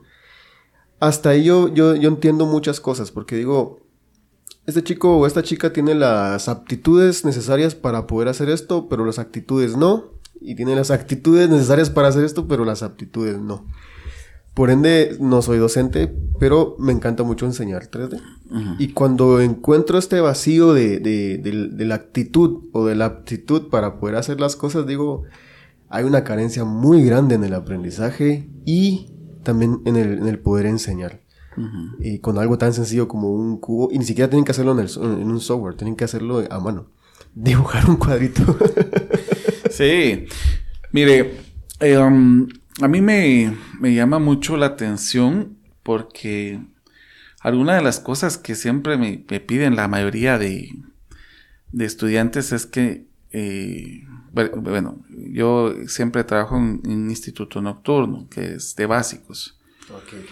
Eh, pero eh, ya, mi, mi estudio, mi trabajo en la mañana, inclusive ahorita fines de semana doy clases en, ingeniería, en, la maestría en matemática, didáctica de la matemática y en, cómo se llama para la formación de, licenciados en la enseñanza de matemática y física.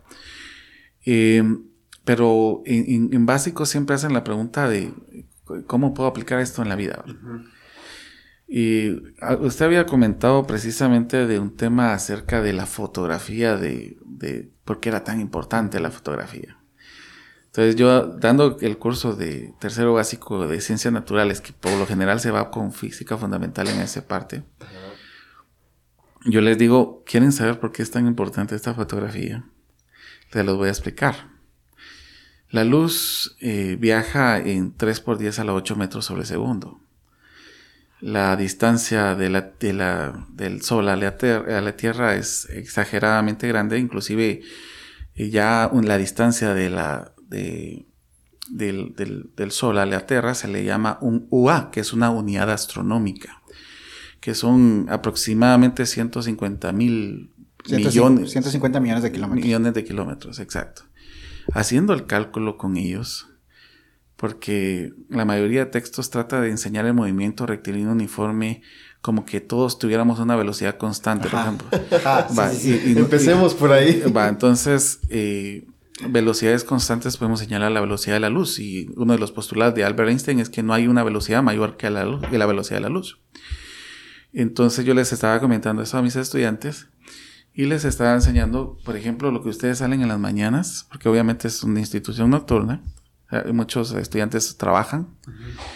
Entonces les estaba enseñando de que para hacer sus cálculos, eh, haciendo los cálculos con el movimiento rectilíneo uniforme, viendo el viaje de los fotones de la luz hacia, la Tierra, tardaba aproximadamente 8.31 segundos en llegar un fotón de luz. Entonces yo le digo, lo que usted está recibiendo ahorita, por ejemplo, lo que usted recibe cuando sale de su casa, fue enviado hace 8 minutos, 8.31 minutos eh, del sol.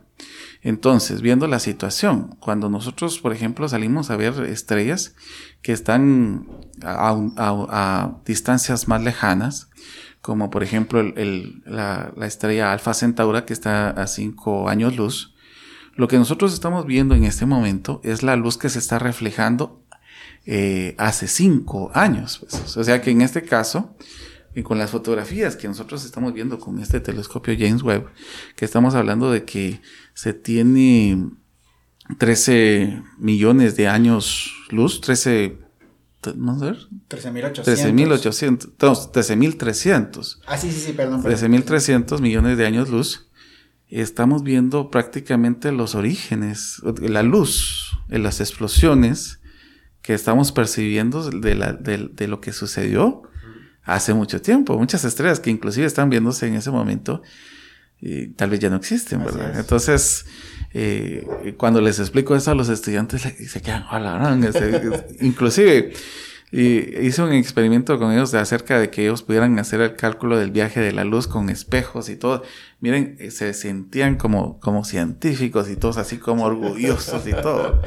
Entonces, eh, sí es muy, es muy, es muy importante el, ver esa situación.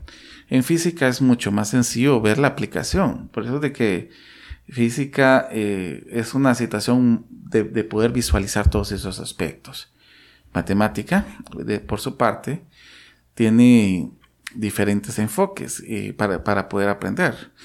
Entre los enfoques que están de los, de los matemáticos puros, ya hay muchos conocimientos que son muy abstractos que no se pueden, que no, que no lo va a entender cualquier persona. Ahora, y los conocimientos que hay, por ejemplo, en diversificado, se pueden hacer unas adecuaciones para enseñarlo con las culturas, con las etnias, con, prácticas eh, ancestrales inclusive, para que los alumnos aprendan a cómo relacionar esos conceptos. Por ejemplo, en el caso de, cuando yo le di clases a Miguel, eh, ya era un, un preuniversitario prácticamente. Entonces ahí ya tendríamos que entrar en la parte abstracta, a la, parte de abstracción de, del álgebra. De, por ejemplo, con, con, Miguel inclusive llega, eh, el pensum de la carrera llevaba álgebra lineal. Sí, me recuerdo.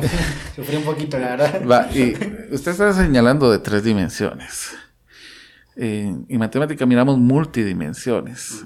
No sé si puede enseñar, ponga ahí hipercubo, para que usted mire, ahí hay una situación que ayuda tratan de hacer una similitud para que usted pueda entender un, cubo en cuatro dimensiones. Como Ahorita va a estar apareciendo las fotografías acá.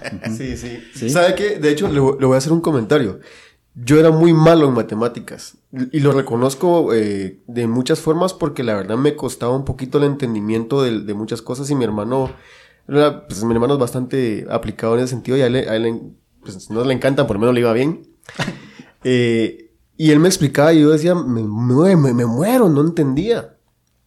Curiosamente, cuando empecé a trabajar 3D, me fue muy fácil la comprensión sin tener mucho concepto teórico.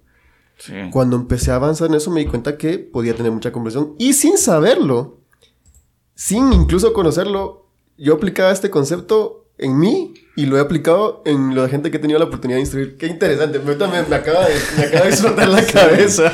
Mire, Fíjese que ahorita usted señaló una parte importante. En el caso de, de, la, de se, han, descubierto que nosotros tenemos, bueno, que todas las personas tienen ocho tipos de inteligencias, ¿verdad? Sí.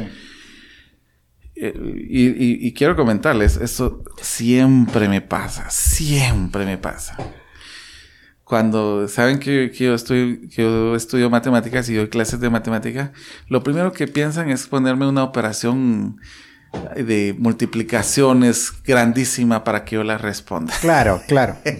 Entonces yo le, yo les comentaba, eh, les comento, y quiero ser muy sincero, que obviamente el que estudia matemática tiene una cierta habilidad en, eh, numérica, pero la habilidad numérica es propia de los contadores, como en el caso de su mamá la inteligencia que se maneja en matemática es la lógica matemática, es cómo resolver problemas, cómo encontrar soluciones. Yo, no sé si ustedes han visto la película de Una mente maravillosa, usted se la tuvo que haber visto. Te voy a ver cuál es que no. Yo para películas de John, De John Nash, de un matemático. Hace poco murió John Nash. ¿Cómo se llama? Em, ah, sí, por supuesto, sí. es que yo, yo, soy malo para ubicar películas. Muy bien. Eh, este matemático eh, eh, era muy eh, ermitaño. por ser muy ermitaño, su mente empezó a construir personas que no existían. Él, él, tenía problemas de esquizofrenia y no sé qué otra cosa más. O sea, él miraba personas, hablaba con personas que no estaban, que no existían. Pero en su misma genialidad, en la misma genialidad de, de John Nash, eh, su búsqueda, bueno, yo soy matemático, yo me dedico a resolver problemas, entonces voy a resolver este problema. Y, ¿cómo se llama? En su misma, en su misma situación, él, tal vez escuchaba que le hablaban y todo, pero él empezó a dominar su mente para estructurarla, para solucionar ese problema.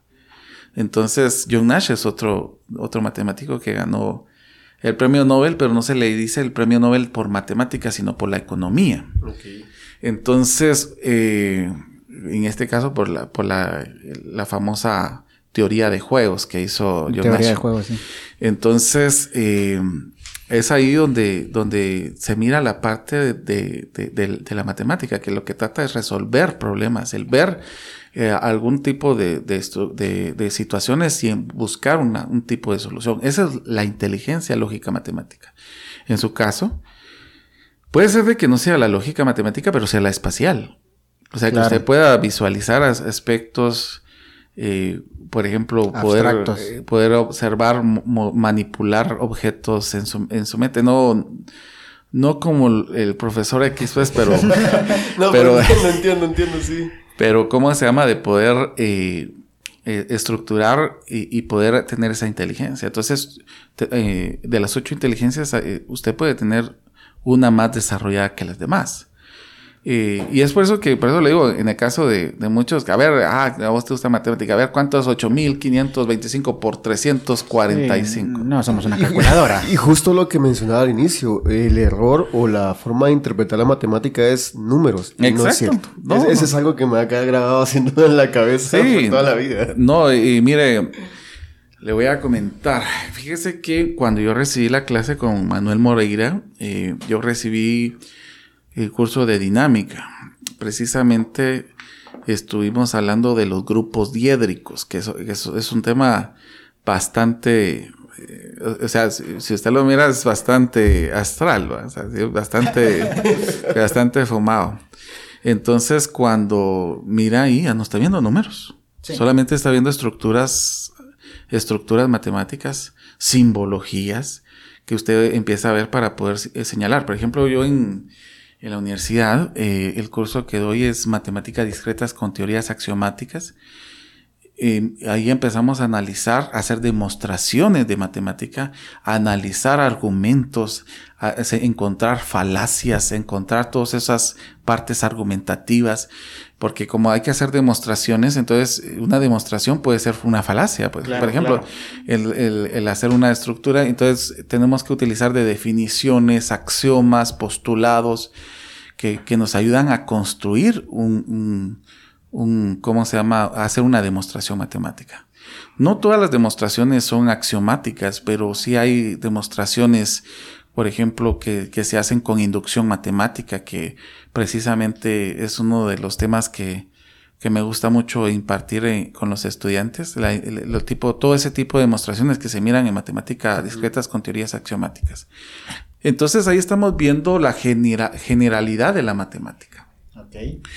Y a mí me llamó mucho la atención que cuando, cuando comenzó la pandemia, yo estaba estudiando la maestría y como a nosotros nos toca hacer, eh, publicar en una, revista eh, indexada, a mí me em, empecé a escribir un artículo, como estábamos en casas cerradas, empecé a escribir un artículo y hacer la demostración de los modelos, de los modelos pandémicos. Eh, y, hice la demostración de, cómo se llama de el modelo CIR, que es precisamente por la pandemia, que están los susceptibles, los, los vamos a ver, SRI, los susceptibles, eh, los eh, infectados y los recuperados. Es CIR. Es cierto, ahí está. Entonces, esa, esta, esta publicación fue ya realizada en la revista de no matemática, creo que es de Brasil, que ahí está eh, publicada. Yo creo que se la compartí, si no estoy equivocado. Eh, no me la compartí, pero sí me comentó acerca de, ah, la publicación. Entonces ahí se mira mucha la parte de demostración matemática, juntamente pues Domingo Yoscon, que eh, también es, ahorita es compañero mío en la maestría, él me dio clases. pero Domingo Yoscon me dijo, bueno, escribamos junto el, el artículo para estructurar precisamente del modelo y poder señalar cómo esto puede eh, eh, verse desde un entorno eh, particular, por ejemplo el guatemalteco, cómo se desaprovecha estas situaciones de los conocimientos ancestrales y todas esas situaciones que podrían ayudar a recuperar, porque por ejemplo hay regiones en Guatemala que mirábamos que había muchos enfermos, pero habían regiones en Guatemala que habían cero que no había nada. Entonces, eh, eh, la matemática son capaces hasta poder describir cuánto puede suceder, cuánto puede ser. Por ejemplo, yo miré en la primera oleada que, que, que hubo, yo hice el cálculo precisamente con el modelo CIR y la diferencia fue de 400 personas en, lo que iba, en lo que iba a subir. Y ahorita pues ya vamos en cinco oleadas y estamos viendo que cada vez se va viendo esto. Lamentablemente, pues los datos no son tan certeros como los que se tienen en Guatemala. Porque, por ejemplo... Sí, depende de muchas variables que acá en Guatemala son muy inexactas. Eh, mire, en Guatemala a veces son muy falseados los datos para fines políticos. sí, depende del presupuesto. mire, por ejemplo, ahorita dicen, ah, ahorita está bajando, la, está bajando el contagio pero no señalan que también ahora las pruebas se venden en farmacias y las, las que se hacen en farmacias ya no se publican en, esa parte. Sí, sí, sí, sí. hay muchos matices en los que se puede caer para poder pues describir todo esto, pero es bien interesante cómo la matemática nos puede servir desde literalmente calcular el vuelto que me tienen que dar en el mercado hasta crear modelos que puedan predecir eh, comportamientos como por ejemplo en este caso pues fue la pandemia, ¿verdad? Es muy interesante cómo, cómo la matemática va más allá de aprobar una materia. Sí. Y creo yo que es muy importante el que la gente pueda conocer esto, porque muchas veces la matemática deja de gustar o intimida mm. por precisamente un concepto erróneo. Y sí, o sea, hay que aprobar matemáticas, hay que aprobar geometría, hay que aprobar álgebra, pero muchas veces no se da el contexto en general y por falta de contexto eh, se puede desperdiciar una mente muy brillante. Sí, eh, mire, fíjese que en Guatemala, eh, bueno, un paisano que fue que vi, vi que estaba, ganó la medalla en las Olimpiadas de Matemática, pero era una de una región muy recóndita de San Marcos. Y me asombró eh, esta situación porque tal vez su formación no era tan fuerte, pero ¿cómo se llama? Eh, eh, pero él, su, su, genialidad lo llevó a, a tener esa parte. Ahora, viene esta, esta pregunta de lo que usted me señalaba, de si la el matemático se nace o se hace, ¿verdad? hay, hay, algunas situaciones, por ejemplo, la genialidad, esa es nativa, es algo que nace. Pero el matemático puede, puede eh, aún no teniendo tantos resultados como los genios, que llegan a, aprovechar un gran porcentaje de su, de su cerebro, pero ellos llegan a tener, eh, estos genios, perdón, llegan a tener algunas situaciones muy importantes. Por ejemplo, me llama mucho la atención, inclusive yo les recomiendo esa película también, se llama El hombre que conocía el infinito. Esa sí no. Eh, es de Ramoyan, es, es un matemático hindú que él decía que su diosa le decía eh, cómo hacer las operaciones. Y él llegó a hacer cálculos tan sorprendentes. Él murió de una enfermedad muy, una edad muy temprana, porque le dio, eh, ¿cómo se llama esta enfermedad? Pulmón, no, es que es peor que la pulmonía. Ah, no, pulmonía es. ¿Pulmonía? Entonces él, murió porque no tenía esa, esa capacidad, no tenía el medicamento y bueno, también todavía sigue siendo muy riesgosa esa, esa enfermedad, pero tenía tanto que dar y tanta genialidad que tenía. Por ejemplo, está Galois, es otro matemático. Eh, aquí en Guatemala le dicen Galois, Galois, pero es eh, Galois. Él murió a los 21 años y, y, llegó a hacer una conexión de todas las, de todas las, de muchas áreas matemáticas que están las donde aplicaciones geométricos, algebristas, o sea, y llegó a, a, tener tanta situación, pero muere a los 21 años. Entonces, eh, ahí eh, los genios sí nacen. Ajá. Ahora, los matemáticos pueden hacerse. Ok. Pero los genios sí, sí nacen. Sí nacen. buena, respuesta. Eh, sí, es, es, una, es una muy buena respuesta y la verdad es de que es muy interesante conocer todo, todo ese contexto. Yo insisto, alejándonos un poquito ya del, tema de la docencia, la matemática y todo eso, yo insisto que es muy importante el dar el contexto de lo que puede llegar a ser un científico, un matemático, un químico, un físico a temprana edad. Porque yo durante mucho tiempo en mi primaria y en mis básicos yo creía que era malo para matemáticas. Y recién hasta hace unos años yo descubrí que en realidad no es que sea malo. Lo que pasa es que mi aprendizaje tiene que ser un poquito lento yo me tengo que, yo, yo soy una persona muy analítica, entonces yo me tengo que sentar a decir, ok, ¿cómo funciona? Y yo he aprendido a aprender matemáticas de una manera muy eh, esquematizada. Yo digo, ok, ¿cómo se, ¿cómo se resuelve una ecuación? ¿Cuáles son los pasos? ¿Qué hay que seguir?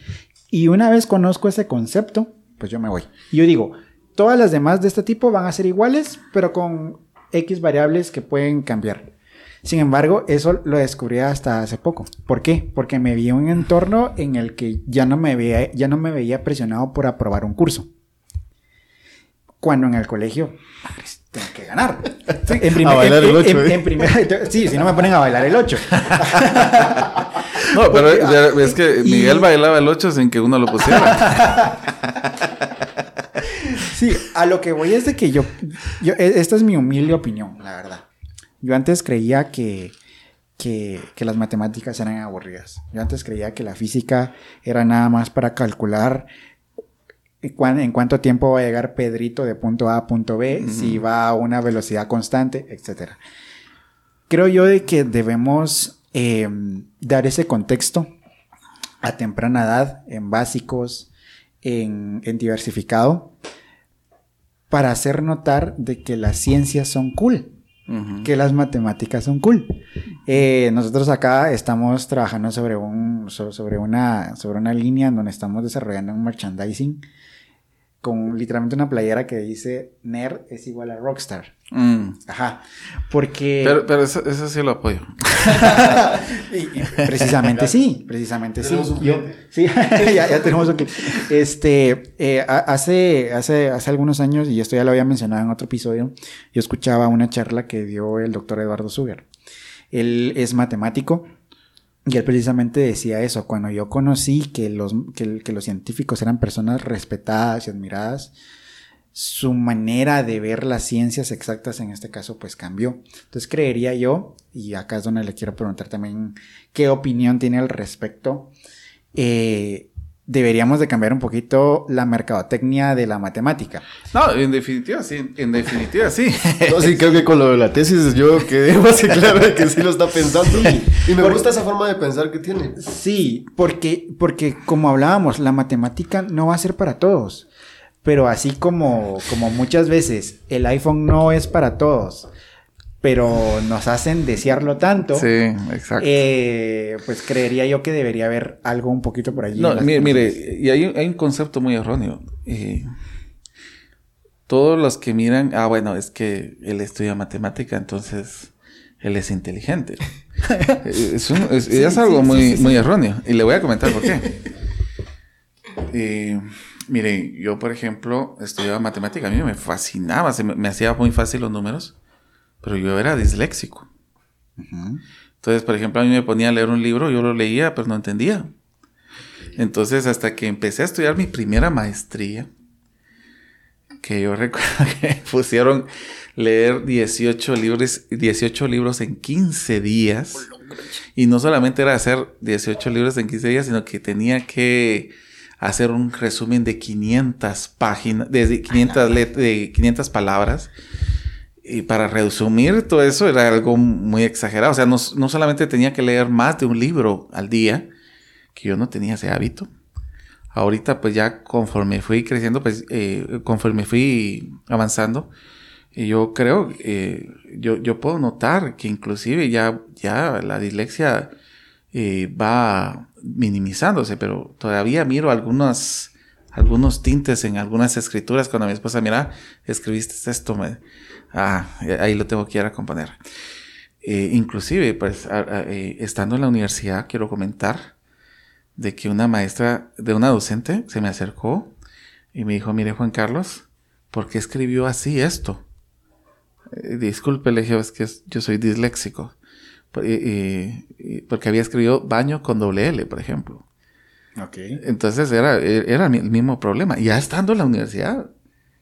Entonces no significa que ser matemático es que usted sepa todo, pues no, no es así, es claro, mentira. Claro. Entonces, eh, inclusive sí me ayuda a resolver problemas porque sí me ayuda a resolver problemas. Por ejemplo, présteme un ratito, su, le voy a enseñar algo para que usted mire algo interesante que ustedes no se han dado cuenta. Okay. Va. Mire, pues, usted ha utilizado matemática en todo, pero no se ha dado cuenta que usted ha hecho cálculos en algo muy específico. Va, mire, pues. Nosotros, eh, y, eso lo... Tal vez si podemos mover la botella para que se vea bien. O si la puede poner en el piso, así. Ah, Le voy a... señalar una situación donde nosotros podemos ver algo específico y nosotros a veces tan, tan sencillo no nos hemos dado cuenta de eso.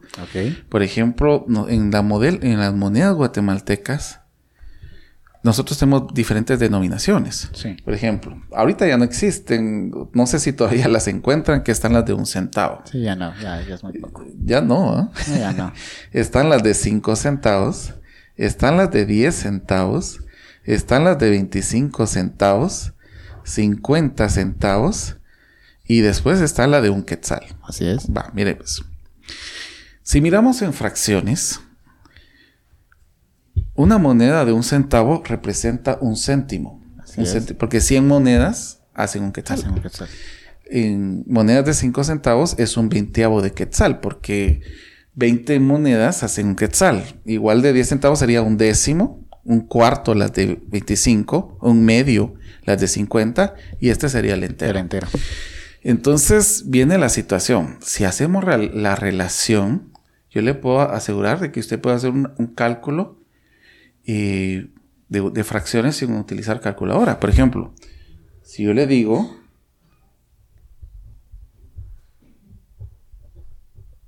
eh, tres cuartos más un medio, relacionémoslo con las monedas. Dijimos que cuando tenemos denominador 4 son 20, eh, monedas de 25. Claro. Entonces, ¿cuánto dinero tengo acá? 75 centavos. Exacto. ¿Y esto? 50 centavos. ¿Cuánto dinero tengo en total? Serían 75 más 50 serían 1.25. Va. Miremos aquí 1.25. El 1 es el entero que nosotros estamos señalando acá. ¿Cómo puedo representar 25 centavos en fracción? Sería 1 partido a 4.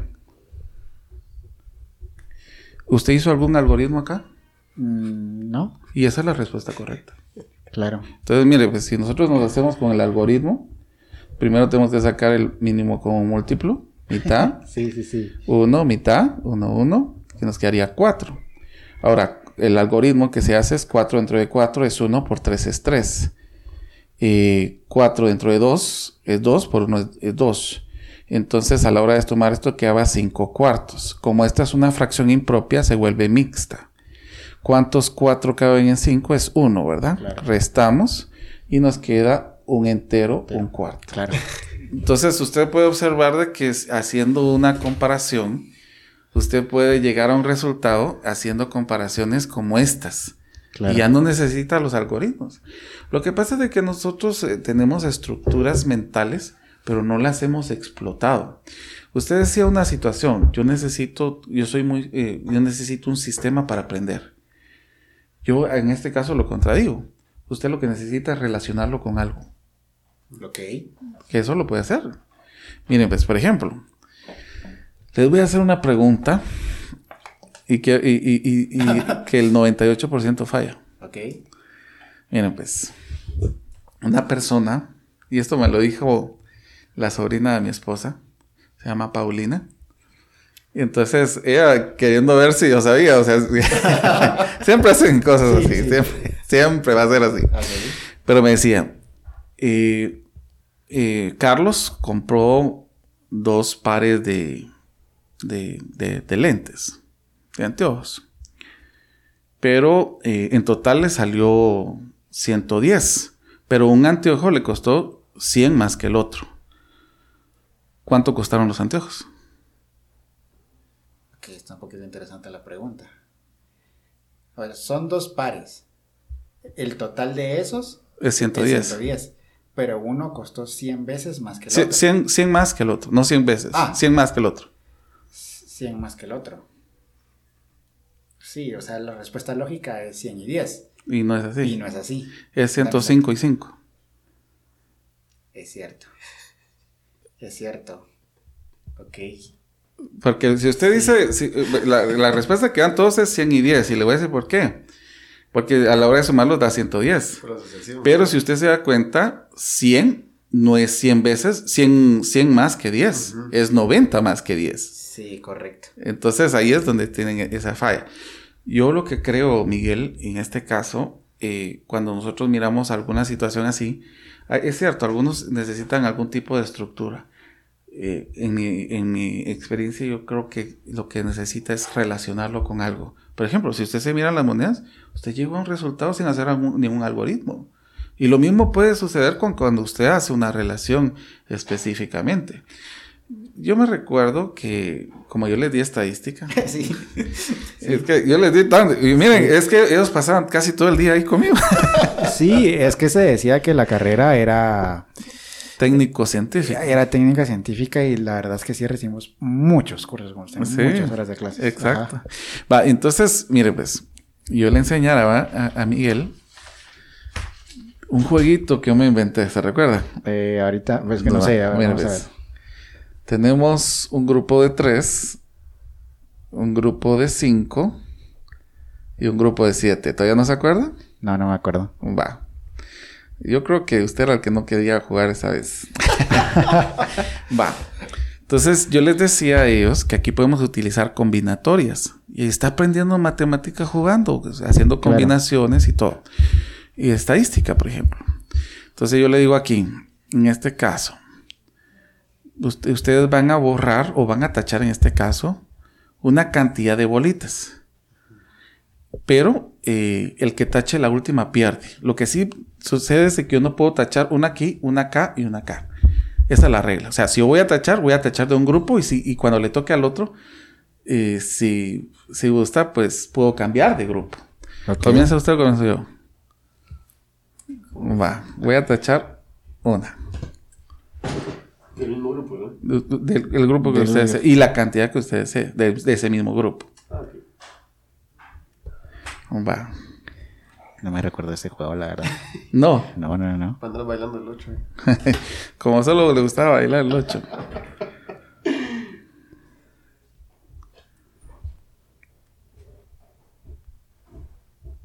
Estoy tachando todo esto.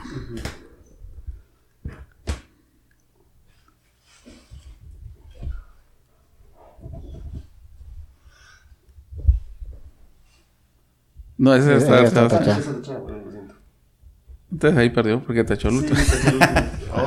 Entonces, y aquí estamos utilizando combinatoria. Yo no, en lo personal no, no, les explico a los alumnos, sino que yo quiero que ellos busquen el patrón de ganar.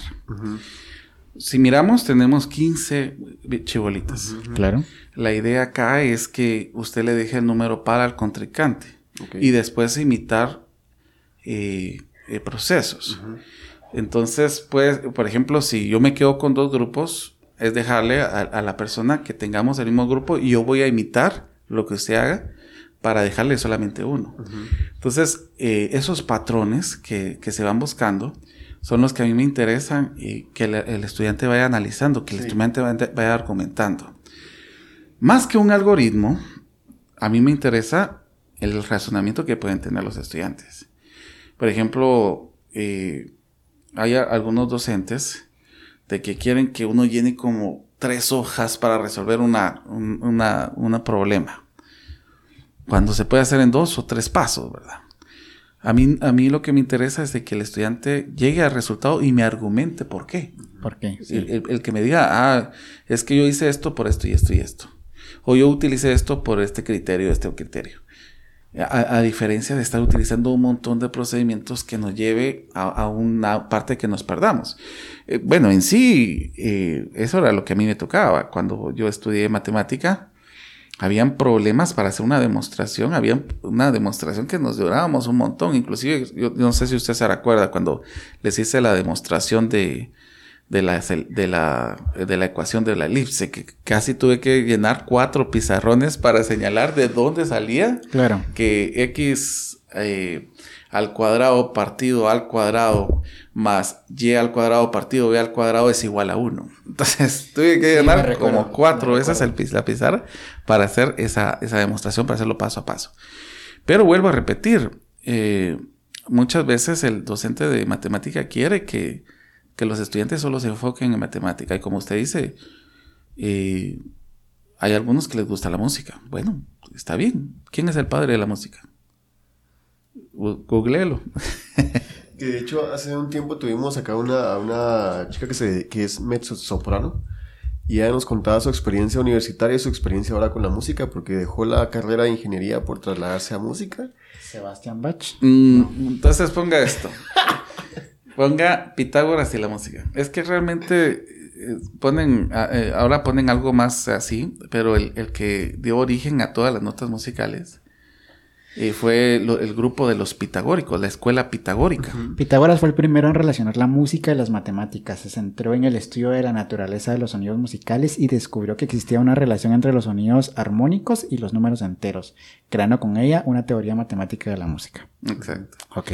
Entonces, sí lo relacionó. Entonces, por ejemplo, en música y matemática. Sí. Entonces, yo, yo me recuerdo eh, una vez que estaba en el, mismo colegio que estudió Miguel. Yo, yo tenía tantas ideas que hacer, pero el mismo sistema opaca esas ideas. Claro, claro, esa es otra gran problemática. Entonces, eh, por ejemplo, eh, yo les hice a, los muchachos, les dije, bueno, vamos, a hacer el baile, las funciones. Ustedes ya no estaban en ese entonces. Ok. Eh, era hacer de todo. Yo trataba de buscar de las diferentes inteligencias, buscar una aplicación para que a, les gustara a los músicos, viendo a través de la música la matemática. Claro. A los, eh, a los que tienen inteligencia especial, viendo a través de la inteligencia especial la matemática. A, los que, ¿cómo se llama? Les gustan lecturas. Eh, yo no sé si se recuerda todavía. Poli, Poli creo que fue una de las que hizo. Les, les puse a hacer un que resolvieran un problema haciendo un poema. no sé si se recuerda. Ahí a lo lejos, la verdad, ahí a lo lejos. Entonces, la, idea que yo tenía era que eh, una actividad a la semana se aplicara a las diferentes inteligencias. Lo que pasa es eso, que nosotros queremos enseñar a, a los estudiantes como tiene que ser la formación de un lógico matemático pero olvidamos de que no todos somos lógicos matemáticos. Entonces, ya en universidad, obviamente, pues si alguien va a estudiar matemáticas, no le voy a ahí tiene que ser lógica matemática. pero en colegio, en colegio, en institutos, hay que utilizar eso, esas partes eh, de recursos para llamar la atención, para hacer más digerible la matemática, eh, haciendo relación con aspectos que a ellos les gusta. Por ejemplo, hay personas que les gusta, bueno, yo, soy fanático de los mangas, de, soy fanático de, de cómo se llama, de Marvel, de los cómics y todo eso. Bueno, entonces, utilizar esos, eso que le gusta a él para hacer algo matemático. Sí, sí, para, para, para eh, encontrar esos patrones de los cuales se pueda sacar una enseñanza un poquito más digerible. Por ejemplo, me imagino que usted conoce definitivamente a Javier Santaolalla. Ah, sí, claro. Sí, sí, definitivamente. Eh, inclusive le, comento, Javier eh, llegó a la escuela a donde yo doy clases. Sí, sí, ah, sí. Llegó a Javier y también eh, tuve como invitado y si no si no lo conoce yo le pido que lo googlee porque le claro que lo conozco. Eduardo Cabezón. Definitivamente definitivamente claro que lo conozco estoy suscrito a su canal en YouTube. Ah. Sí claro derivando. sí derivando correctamente sí sí sí. Entonces eh, ellos son miren inclusive es algo muy peculiar en esto e, e, Eduardo es doctor en matemática inclusive él da el curso de matemáticas discretas con teorías axiomáticas en, la cátedra en, España. El curso que, que, imparto aquí en San Carlos. Entonces, eh, pero eh, eh, él lo da en, su expertise como, porque él también su expertise es la matemática computacional, la matemática informática. Entonces, a pesar de ello, de que son matemáticos, son divulgadores. Que esa es una nueva rama que se está tratando de expandir, el divulgar. El divulgar eh, física. Eh, Javier es un divulgador de física. Yo lamento mucho que no haya seguido en su canal de YouTube, porque realmente daba muchas aportaciones. Creo que ahora está en TikTok, si no estoy mal. Precisamente hoy, la, la, plática que tuvimos eh, a la conferencia donde nos invitaron el día de hoy, tratamos ese tema que esto pues nos podríamos meter y hablar eh, mucho. pero lamentablemente las plataformas no están eh, apoyando dentro de sus algoritmos el contenido educativo porque para ellos no representa eh, una remuneración económica, porque al final del día una red social es una empresa que busca hacer dinero. Y lastimosamente, pues las ciencias no es un no es una industria que deje mucho dinero en redes sociales. Lamentablemente. Sin embargo, yo hacía mención de Javier Santalaya porque pues él dejó YouTube y ahorita está mucho en TikTok amarrando conceptos de física con Marvel. Amarrando conceptos de física con, con Clash of Clans, con Clash o Clash Royale. Y yo entiendo de que tal vez a, un experto en, en, matemática física eso le pueda dar risa. No, eso, mire. E, eso le puede dar risa, pero nosotros que también hemos estado un poquito en, temas de, ahorita con todo esto del podcast y todo, pues buscamos la manera de llegar a más personas, ¿no? De, ese marketing que estamos tratando de hacernos como podcast eh, para llamar la atención de la gente.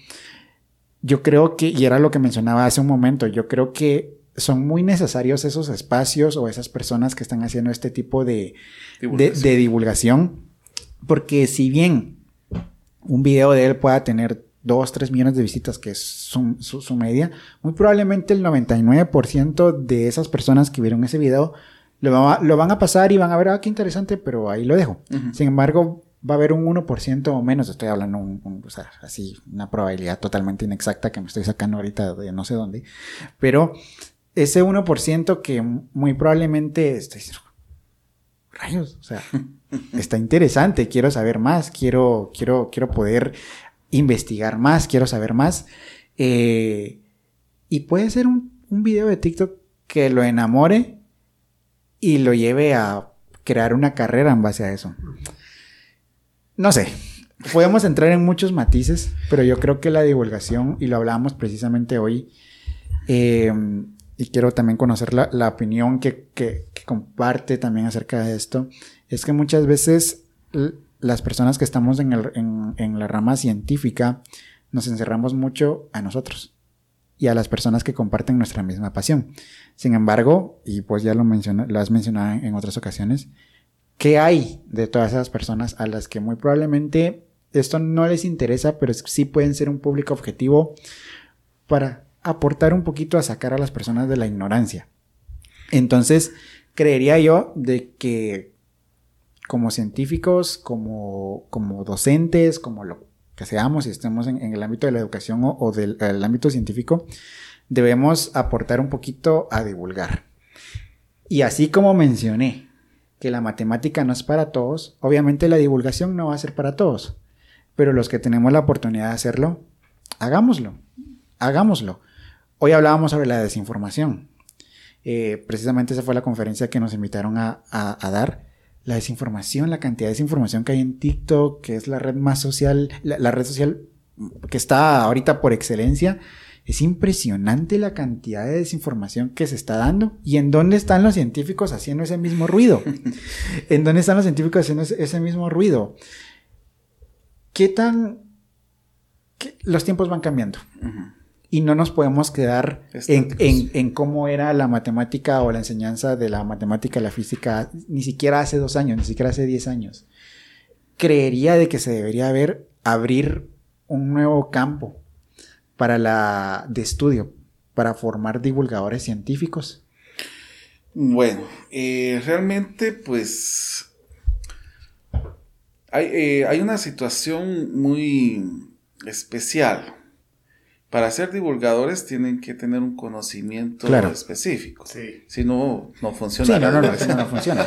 Entonces, eh, la, parte que, sucede en, muchas de las cosas acá es que, eh, por ejemplo, que se han utilizado el TikTok, yo he visto muchos errores que tratan de, de disfrazar una, operación donde cometen unos errores garrafales que, utilizan la particularidad para generalizar. Por ejemplo, yo había visto de una persona que está enseñando sacar raíces cúbicas que solo se agarra el primer número y el tercer número, que tal vez puede existir en 10 eh, casos particulares, pero ellos tratan de enseñarlo a generalizar. General, ajá, cuando puede ser una coincidencia. Y, minimizarlo, que es, algo que es muy peligroso. Y, lamentablemente, pues, una persona que lo mira la primera vez, ¡ah, qué fácil estaba yo tantas bolas que me hacía! Entonces, eh, ese es el problema que se tiene. Y, lamentablemente la gente cae ahí. Yo le, voy a ser muy sincero, yo eh, a, raíz de la pandemia yo puse todos mis videos en, en YouTube para que tengan acceso a, las personas que le necesiten. Ahí está resuelto el álgebra de Sokowski, resuelto el, eh, cálculo de Stewart, resuelto inclusive eh, ecuaciones diferenciales de, de, de Dennis eh, donde utilizo para, que ellos, para que puedan utilizarse. Pero cuando los puse a, público, pues sí hubo un incremento de, de suscriptores por la pandemia Ahorita creo que está en 1900 y pico, ya casi llegando a los 2000. Pero eh, son muy pocos. Son, muy, pocos. Y lo que hace la mayoría de estudiantes cuando miran esos videos, y ustedes pueden ver los, los mensajes, mire, ¿será que puede resolver esta? Hay algunos hay algunas, hay algunos que hasta me han ofrecido dinero por hacer sus exámenes. Sí. Entonces, eh, Lamentablemente eh, hemos caído a esa situación. Y yo vi un programa, disculpen si menciono, yo no, quiero producir eh, propaganda, eh, pero no sé si ustedes han visto Shark Tank. Sí, sí, sí. Va. Había una persona que estaba vendiendo su empresa que era tustareas.com, o no sé cómo es que le llamaba donde resuelven tareas, hacen exámenes y todo eso. Entonces los mismos eh, tiburones que se autodenominan así, empezaron a decir que eso es un hecho eh, desastroso, algo eh, que se, que se, tiene que rechazar. Y yo estoy entre esos. La, verdad es que la mayoría de personas que me han llamado, yo le digo, disculpe, yo soy docente cuando nosotros tratamos de hacer esto, el objetivo es de que usted estudie o que usted aprenda. Y no me venga a pedir que yo le resuelva la tarea, porque vuelvo a repetir por ser docente, eh, ¿cómo se llama? Eh, no, no comparto esta situación. La misma situación se prestaría con los divulgadores. Eh, al ver personas que estén compartiendo contenidos así, la gente trata de buscar hacer trampa y, es, y eso es algo muy normal en los países latinoamericanos. Miramos desde, desde, desde nuestras autoridades que son corruptas, que están llenos de trampa, que ahora nuestros alumnos quieren hacer trampa y seguir incitando a esto. Lo más triste del caso es de que los papás se prestan para eso porque ellos son los que dan el dinero. Claro. Entonces, eh, el problema es, es eso. Y, como divulgador de ciencia, tal vez no creo que sea eh, una carrera. Cualquiera que tenga el conocimiento específico y, y sea alguien que pueda hacer, eh, que pueda exteriorizar sus ideas, pues lo puede hacer muy bien. por ejemplo, en mi caso, yo cuando, cuando usted mira mis clases, ahí en, la página de YouTube, yo no salgo que a mí me da pena, me, da vergüenza. entonces, entonces, pero hay personas que así son muy animados, y tienen, ¿cómo se llama? De que se lanzan, de que salen a, dar eh, charlas y todo. Eh, por ejemplo, yo las charlas que doy eh, son con, ¿cómo se llama? No, no soy muy expresivo por la misma situación de que yo soy un, un poco tímido en ese caso. Sí. No en dar clases, porque en, dar clases, pues a mí me gusta mucho, pero en, el caso de que todos me estén viendo, que todos me estén juzgando, que todos me estén... Entonces a mí me da mucha pena en ese caso y, a veces hasta, hasta, hasta tiendo a cometer algún tipo de error. Sí. Por eso de que cuando, cuando usted me, me, comentó, yo dije, bueno, voy a lanzarme. Va a ser la, la primera situación. Pero me sentí más tranquilo, ¿sabe cuándo me dijo? Cuando me dijo, no es ahorita. ah, ok, ok, ok, ok, sí, sí, sí. Entonces, mire, una carrera de divulgador no sería como tal, sino que sería un matemático que sea muy expresivo, es un divulgador. Un físico que es muy expresivo puede ser un divulgador. Combinar esas, esas, em, se me fue la palabra ahorita, esos, esas características, esas aptitudes tanto en el área científica como de comunicación, creo yo que sería la, receta correcta para eso. Pero bueno, este, vamos a ir aterrizando el, episodio porque llevamos dos horas platicando aquí. No se sintió el tiempo. Muy probablemente el episodio va a quedar un poquito más corto por, los cortes que, tuvimos que hacer. Pero eh, para ir finalizando, Primero, muchas gracias por aceptar la, invitación. Este, tuvieron que pasar como casi 30 episodios para que nos dijera que sí, pero la verdad es que lo agradecemos. Muy interesante la, conversación. Muy probablemente a estas alturas de la conversación muy pocas personas van a llegar, ah, pero eh, el material está ahí. Yo creo que tal vez a, las personas que les va a interesar son a los docentes. Ok. Porque los docentes... Eh, como vuelvo a repetir, a los, a los docentes se le ha minimizado. Mire, a, mí me da mucha tristeza ver que un empleado, un empleado de, que ha sido empleado municipal, un docente municipal le llaman, gane 800 quetzales mensuales.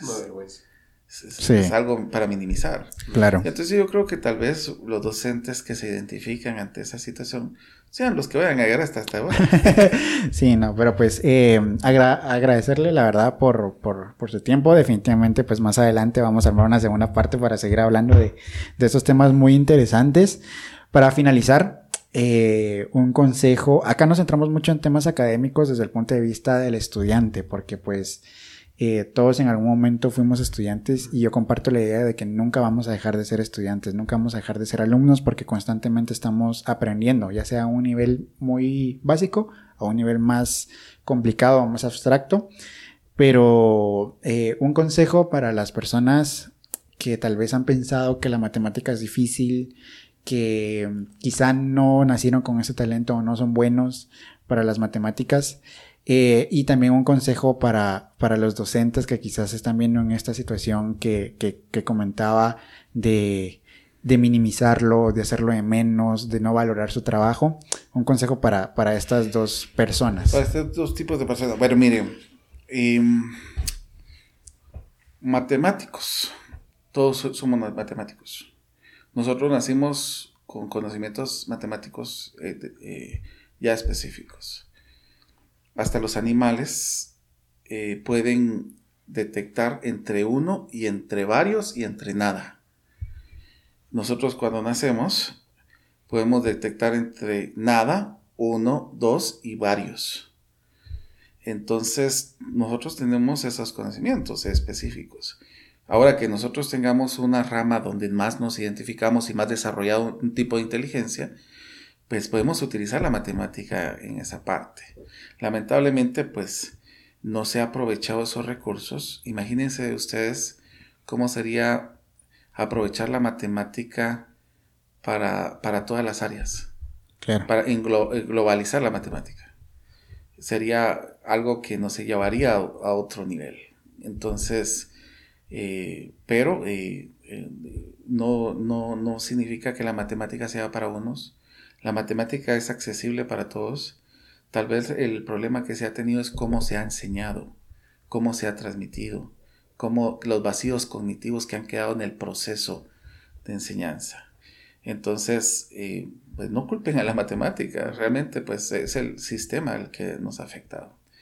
Eh, la matemática pues nos ayuda a desarrollar, nos ayuda a ser ciudadanos críticos. Claro. Nos, nos ayuda a poder eh, analizar, eh, eh, contrastar, poder discernir, que eso es lo que desarrolla la matemática. Y, eso cualquier persona lo puede hacer. Entonces, esa sería la parte en que podríamos desarrollar en, estos aspectos de los diferentes estudiantes.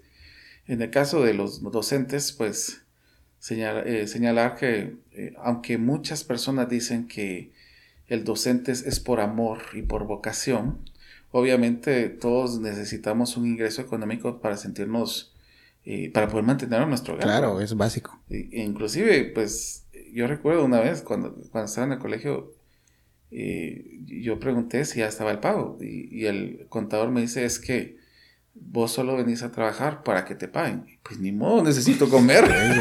sí, claro. o, sea, se toma muy en serio de la vocación por amor.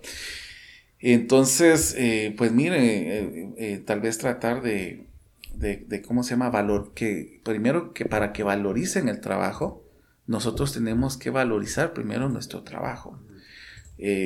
por ejemplo, yo sé que vamos a encontrar muchas situaciones donde se nos ofrecen ingresos económicos tan bajos que hasta da mucha pena, pero no significa que, que eso vaya a ser en todos lados nosotros podemos eh, utilizar la matemática como dar tutorías donde podamos aprovechar esos, ingresos económicos.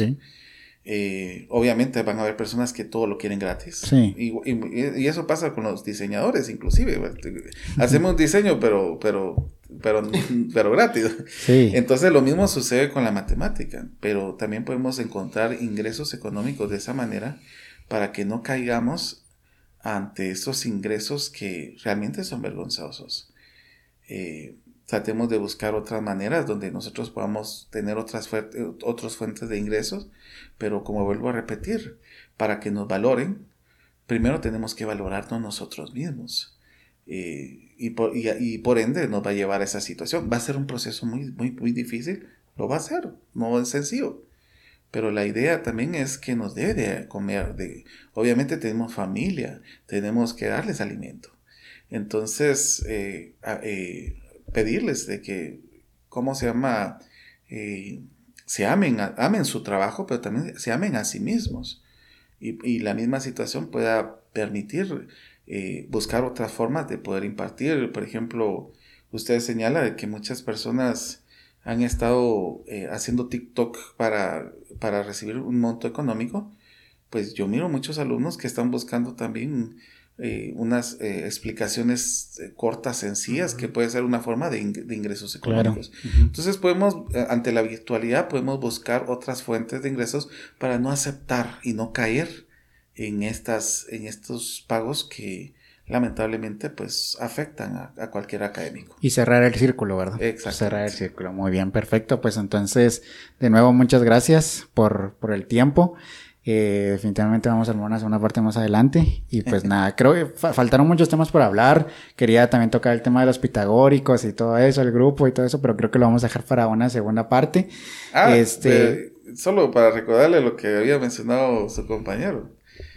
Y va a estar María Claudia. Ah, ok. si ustedes quieren estar, pues son bienvenidos. Ok. Ella es una de las 30 trabajadores que están en, en el telescopio James Webb. Perfecto. Y, y, pues ella estudió conmigo en México, pero ella, ella, se especializó en como astrofísica, sacó su postdoctorado en astrofísica. Entonces, él es de las 30 colaboradoras que están en, en ese telescopio. Entonces, pues sí le La información, eh, ¿cuándo va a ser? ¿Cómo podemos acceder? Mire, sinceramente, eh, nosotros quedamos en tener pláticas en, en, noviembre para poder hacerlo en diciembre, porque el problema es de que por estas mismas situaciones de, de que se mandó el telescopio, eh, ella ha estado muy, muy, ocupada. muy ocupadita. Ok. Pero eh, sí, eh, ella está dispuesta a esta situación y pues con gusto si también ustedes en algún momento quieren tener algún charla con ellos, yo les puedo pasar el contacto. Pero sería excelente, la verdad, nos, nos gustaría bastante. Y pues nada, cualquier cosa pueden ir a la página de los Pitagóricos, así lo encuentran en, en Facebook, en, YouTube, también, en, YouTube, ahí. Este, pueden ir a consultar, estar pendientes y todo eso. Y pues nada. Bueno, pues ahí está, miren, eh, la página está abierta para cualquiera que quiera aprender. Solamente es que tengan el deseo y el tiempito, pues, porque los videos a veces son muy largos, de dos horas, dos horas y media. Así como este podcast. Así como este podcast. Así es. Perfecto. Pues entonces nos despedimos. Gracias, Elías. Gracias a todas las personas que llegaron hasta acá. Les agradecemos un montón. Si pueden compartir este tipo de episodios, realmente no es porque nosotros querramos tener más alcance ni nada, creemos que estos espacios son necesarios para que este, este mensaje pueda llegar a más personas y puedan tal vez resolver sus dudas, salir de sus eh, prejuicios, salir de sus eh, quizá eh, conceptos erróneos que se tienen muchas veces de varias disciplinas. Hemos hablado de astronomía, de arquitectura, de, de, música, hemos hablado de muchas cosas. Entonces, pues compartan este video, ayúdennos a que las personas puedan cambiar su eh, visión de lo que son las ciencias. Y pues nada, nos pueden seguir en YouTube, nos pueden escuchar en Spotify, Deezer, por Podcast, todo, en Instagram y también la página de los Pitagóricos y todo. Pues nada, este... Solo también señalarles, para los que son lectores, eh, bueno, como, como le comenté, yo estoy sacando mi, mi, doctorado en investigación. Entonces estoy haciendo publicaciones y si alguno le llama, eh, cada seis meses tengo que publicar de dos a tres artículos. Y si son amantes a la lectura y quieren conocer algunas, algunos conocimientos más específicos, pues también está y mi espacio en LinkedIn, que hay LinkedIn, ok. O Academia, que también publico ahí los, los Como Juan Carlos Ruiz Castillo. Ajá. Ok, Juan Carlos Ruiz Castillo. va a estar en la descripción ahí abajo. Ok, sí, muy bien. Acá vamos a dejar la arroba y todo. Y pues nada, nos despedimos. Un saludo a todos y que estén bien. Bye.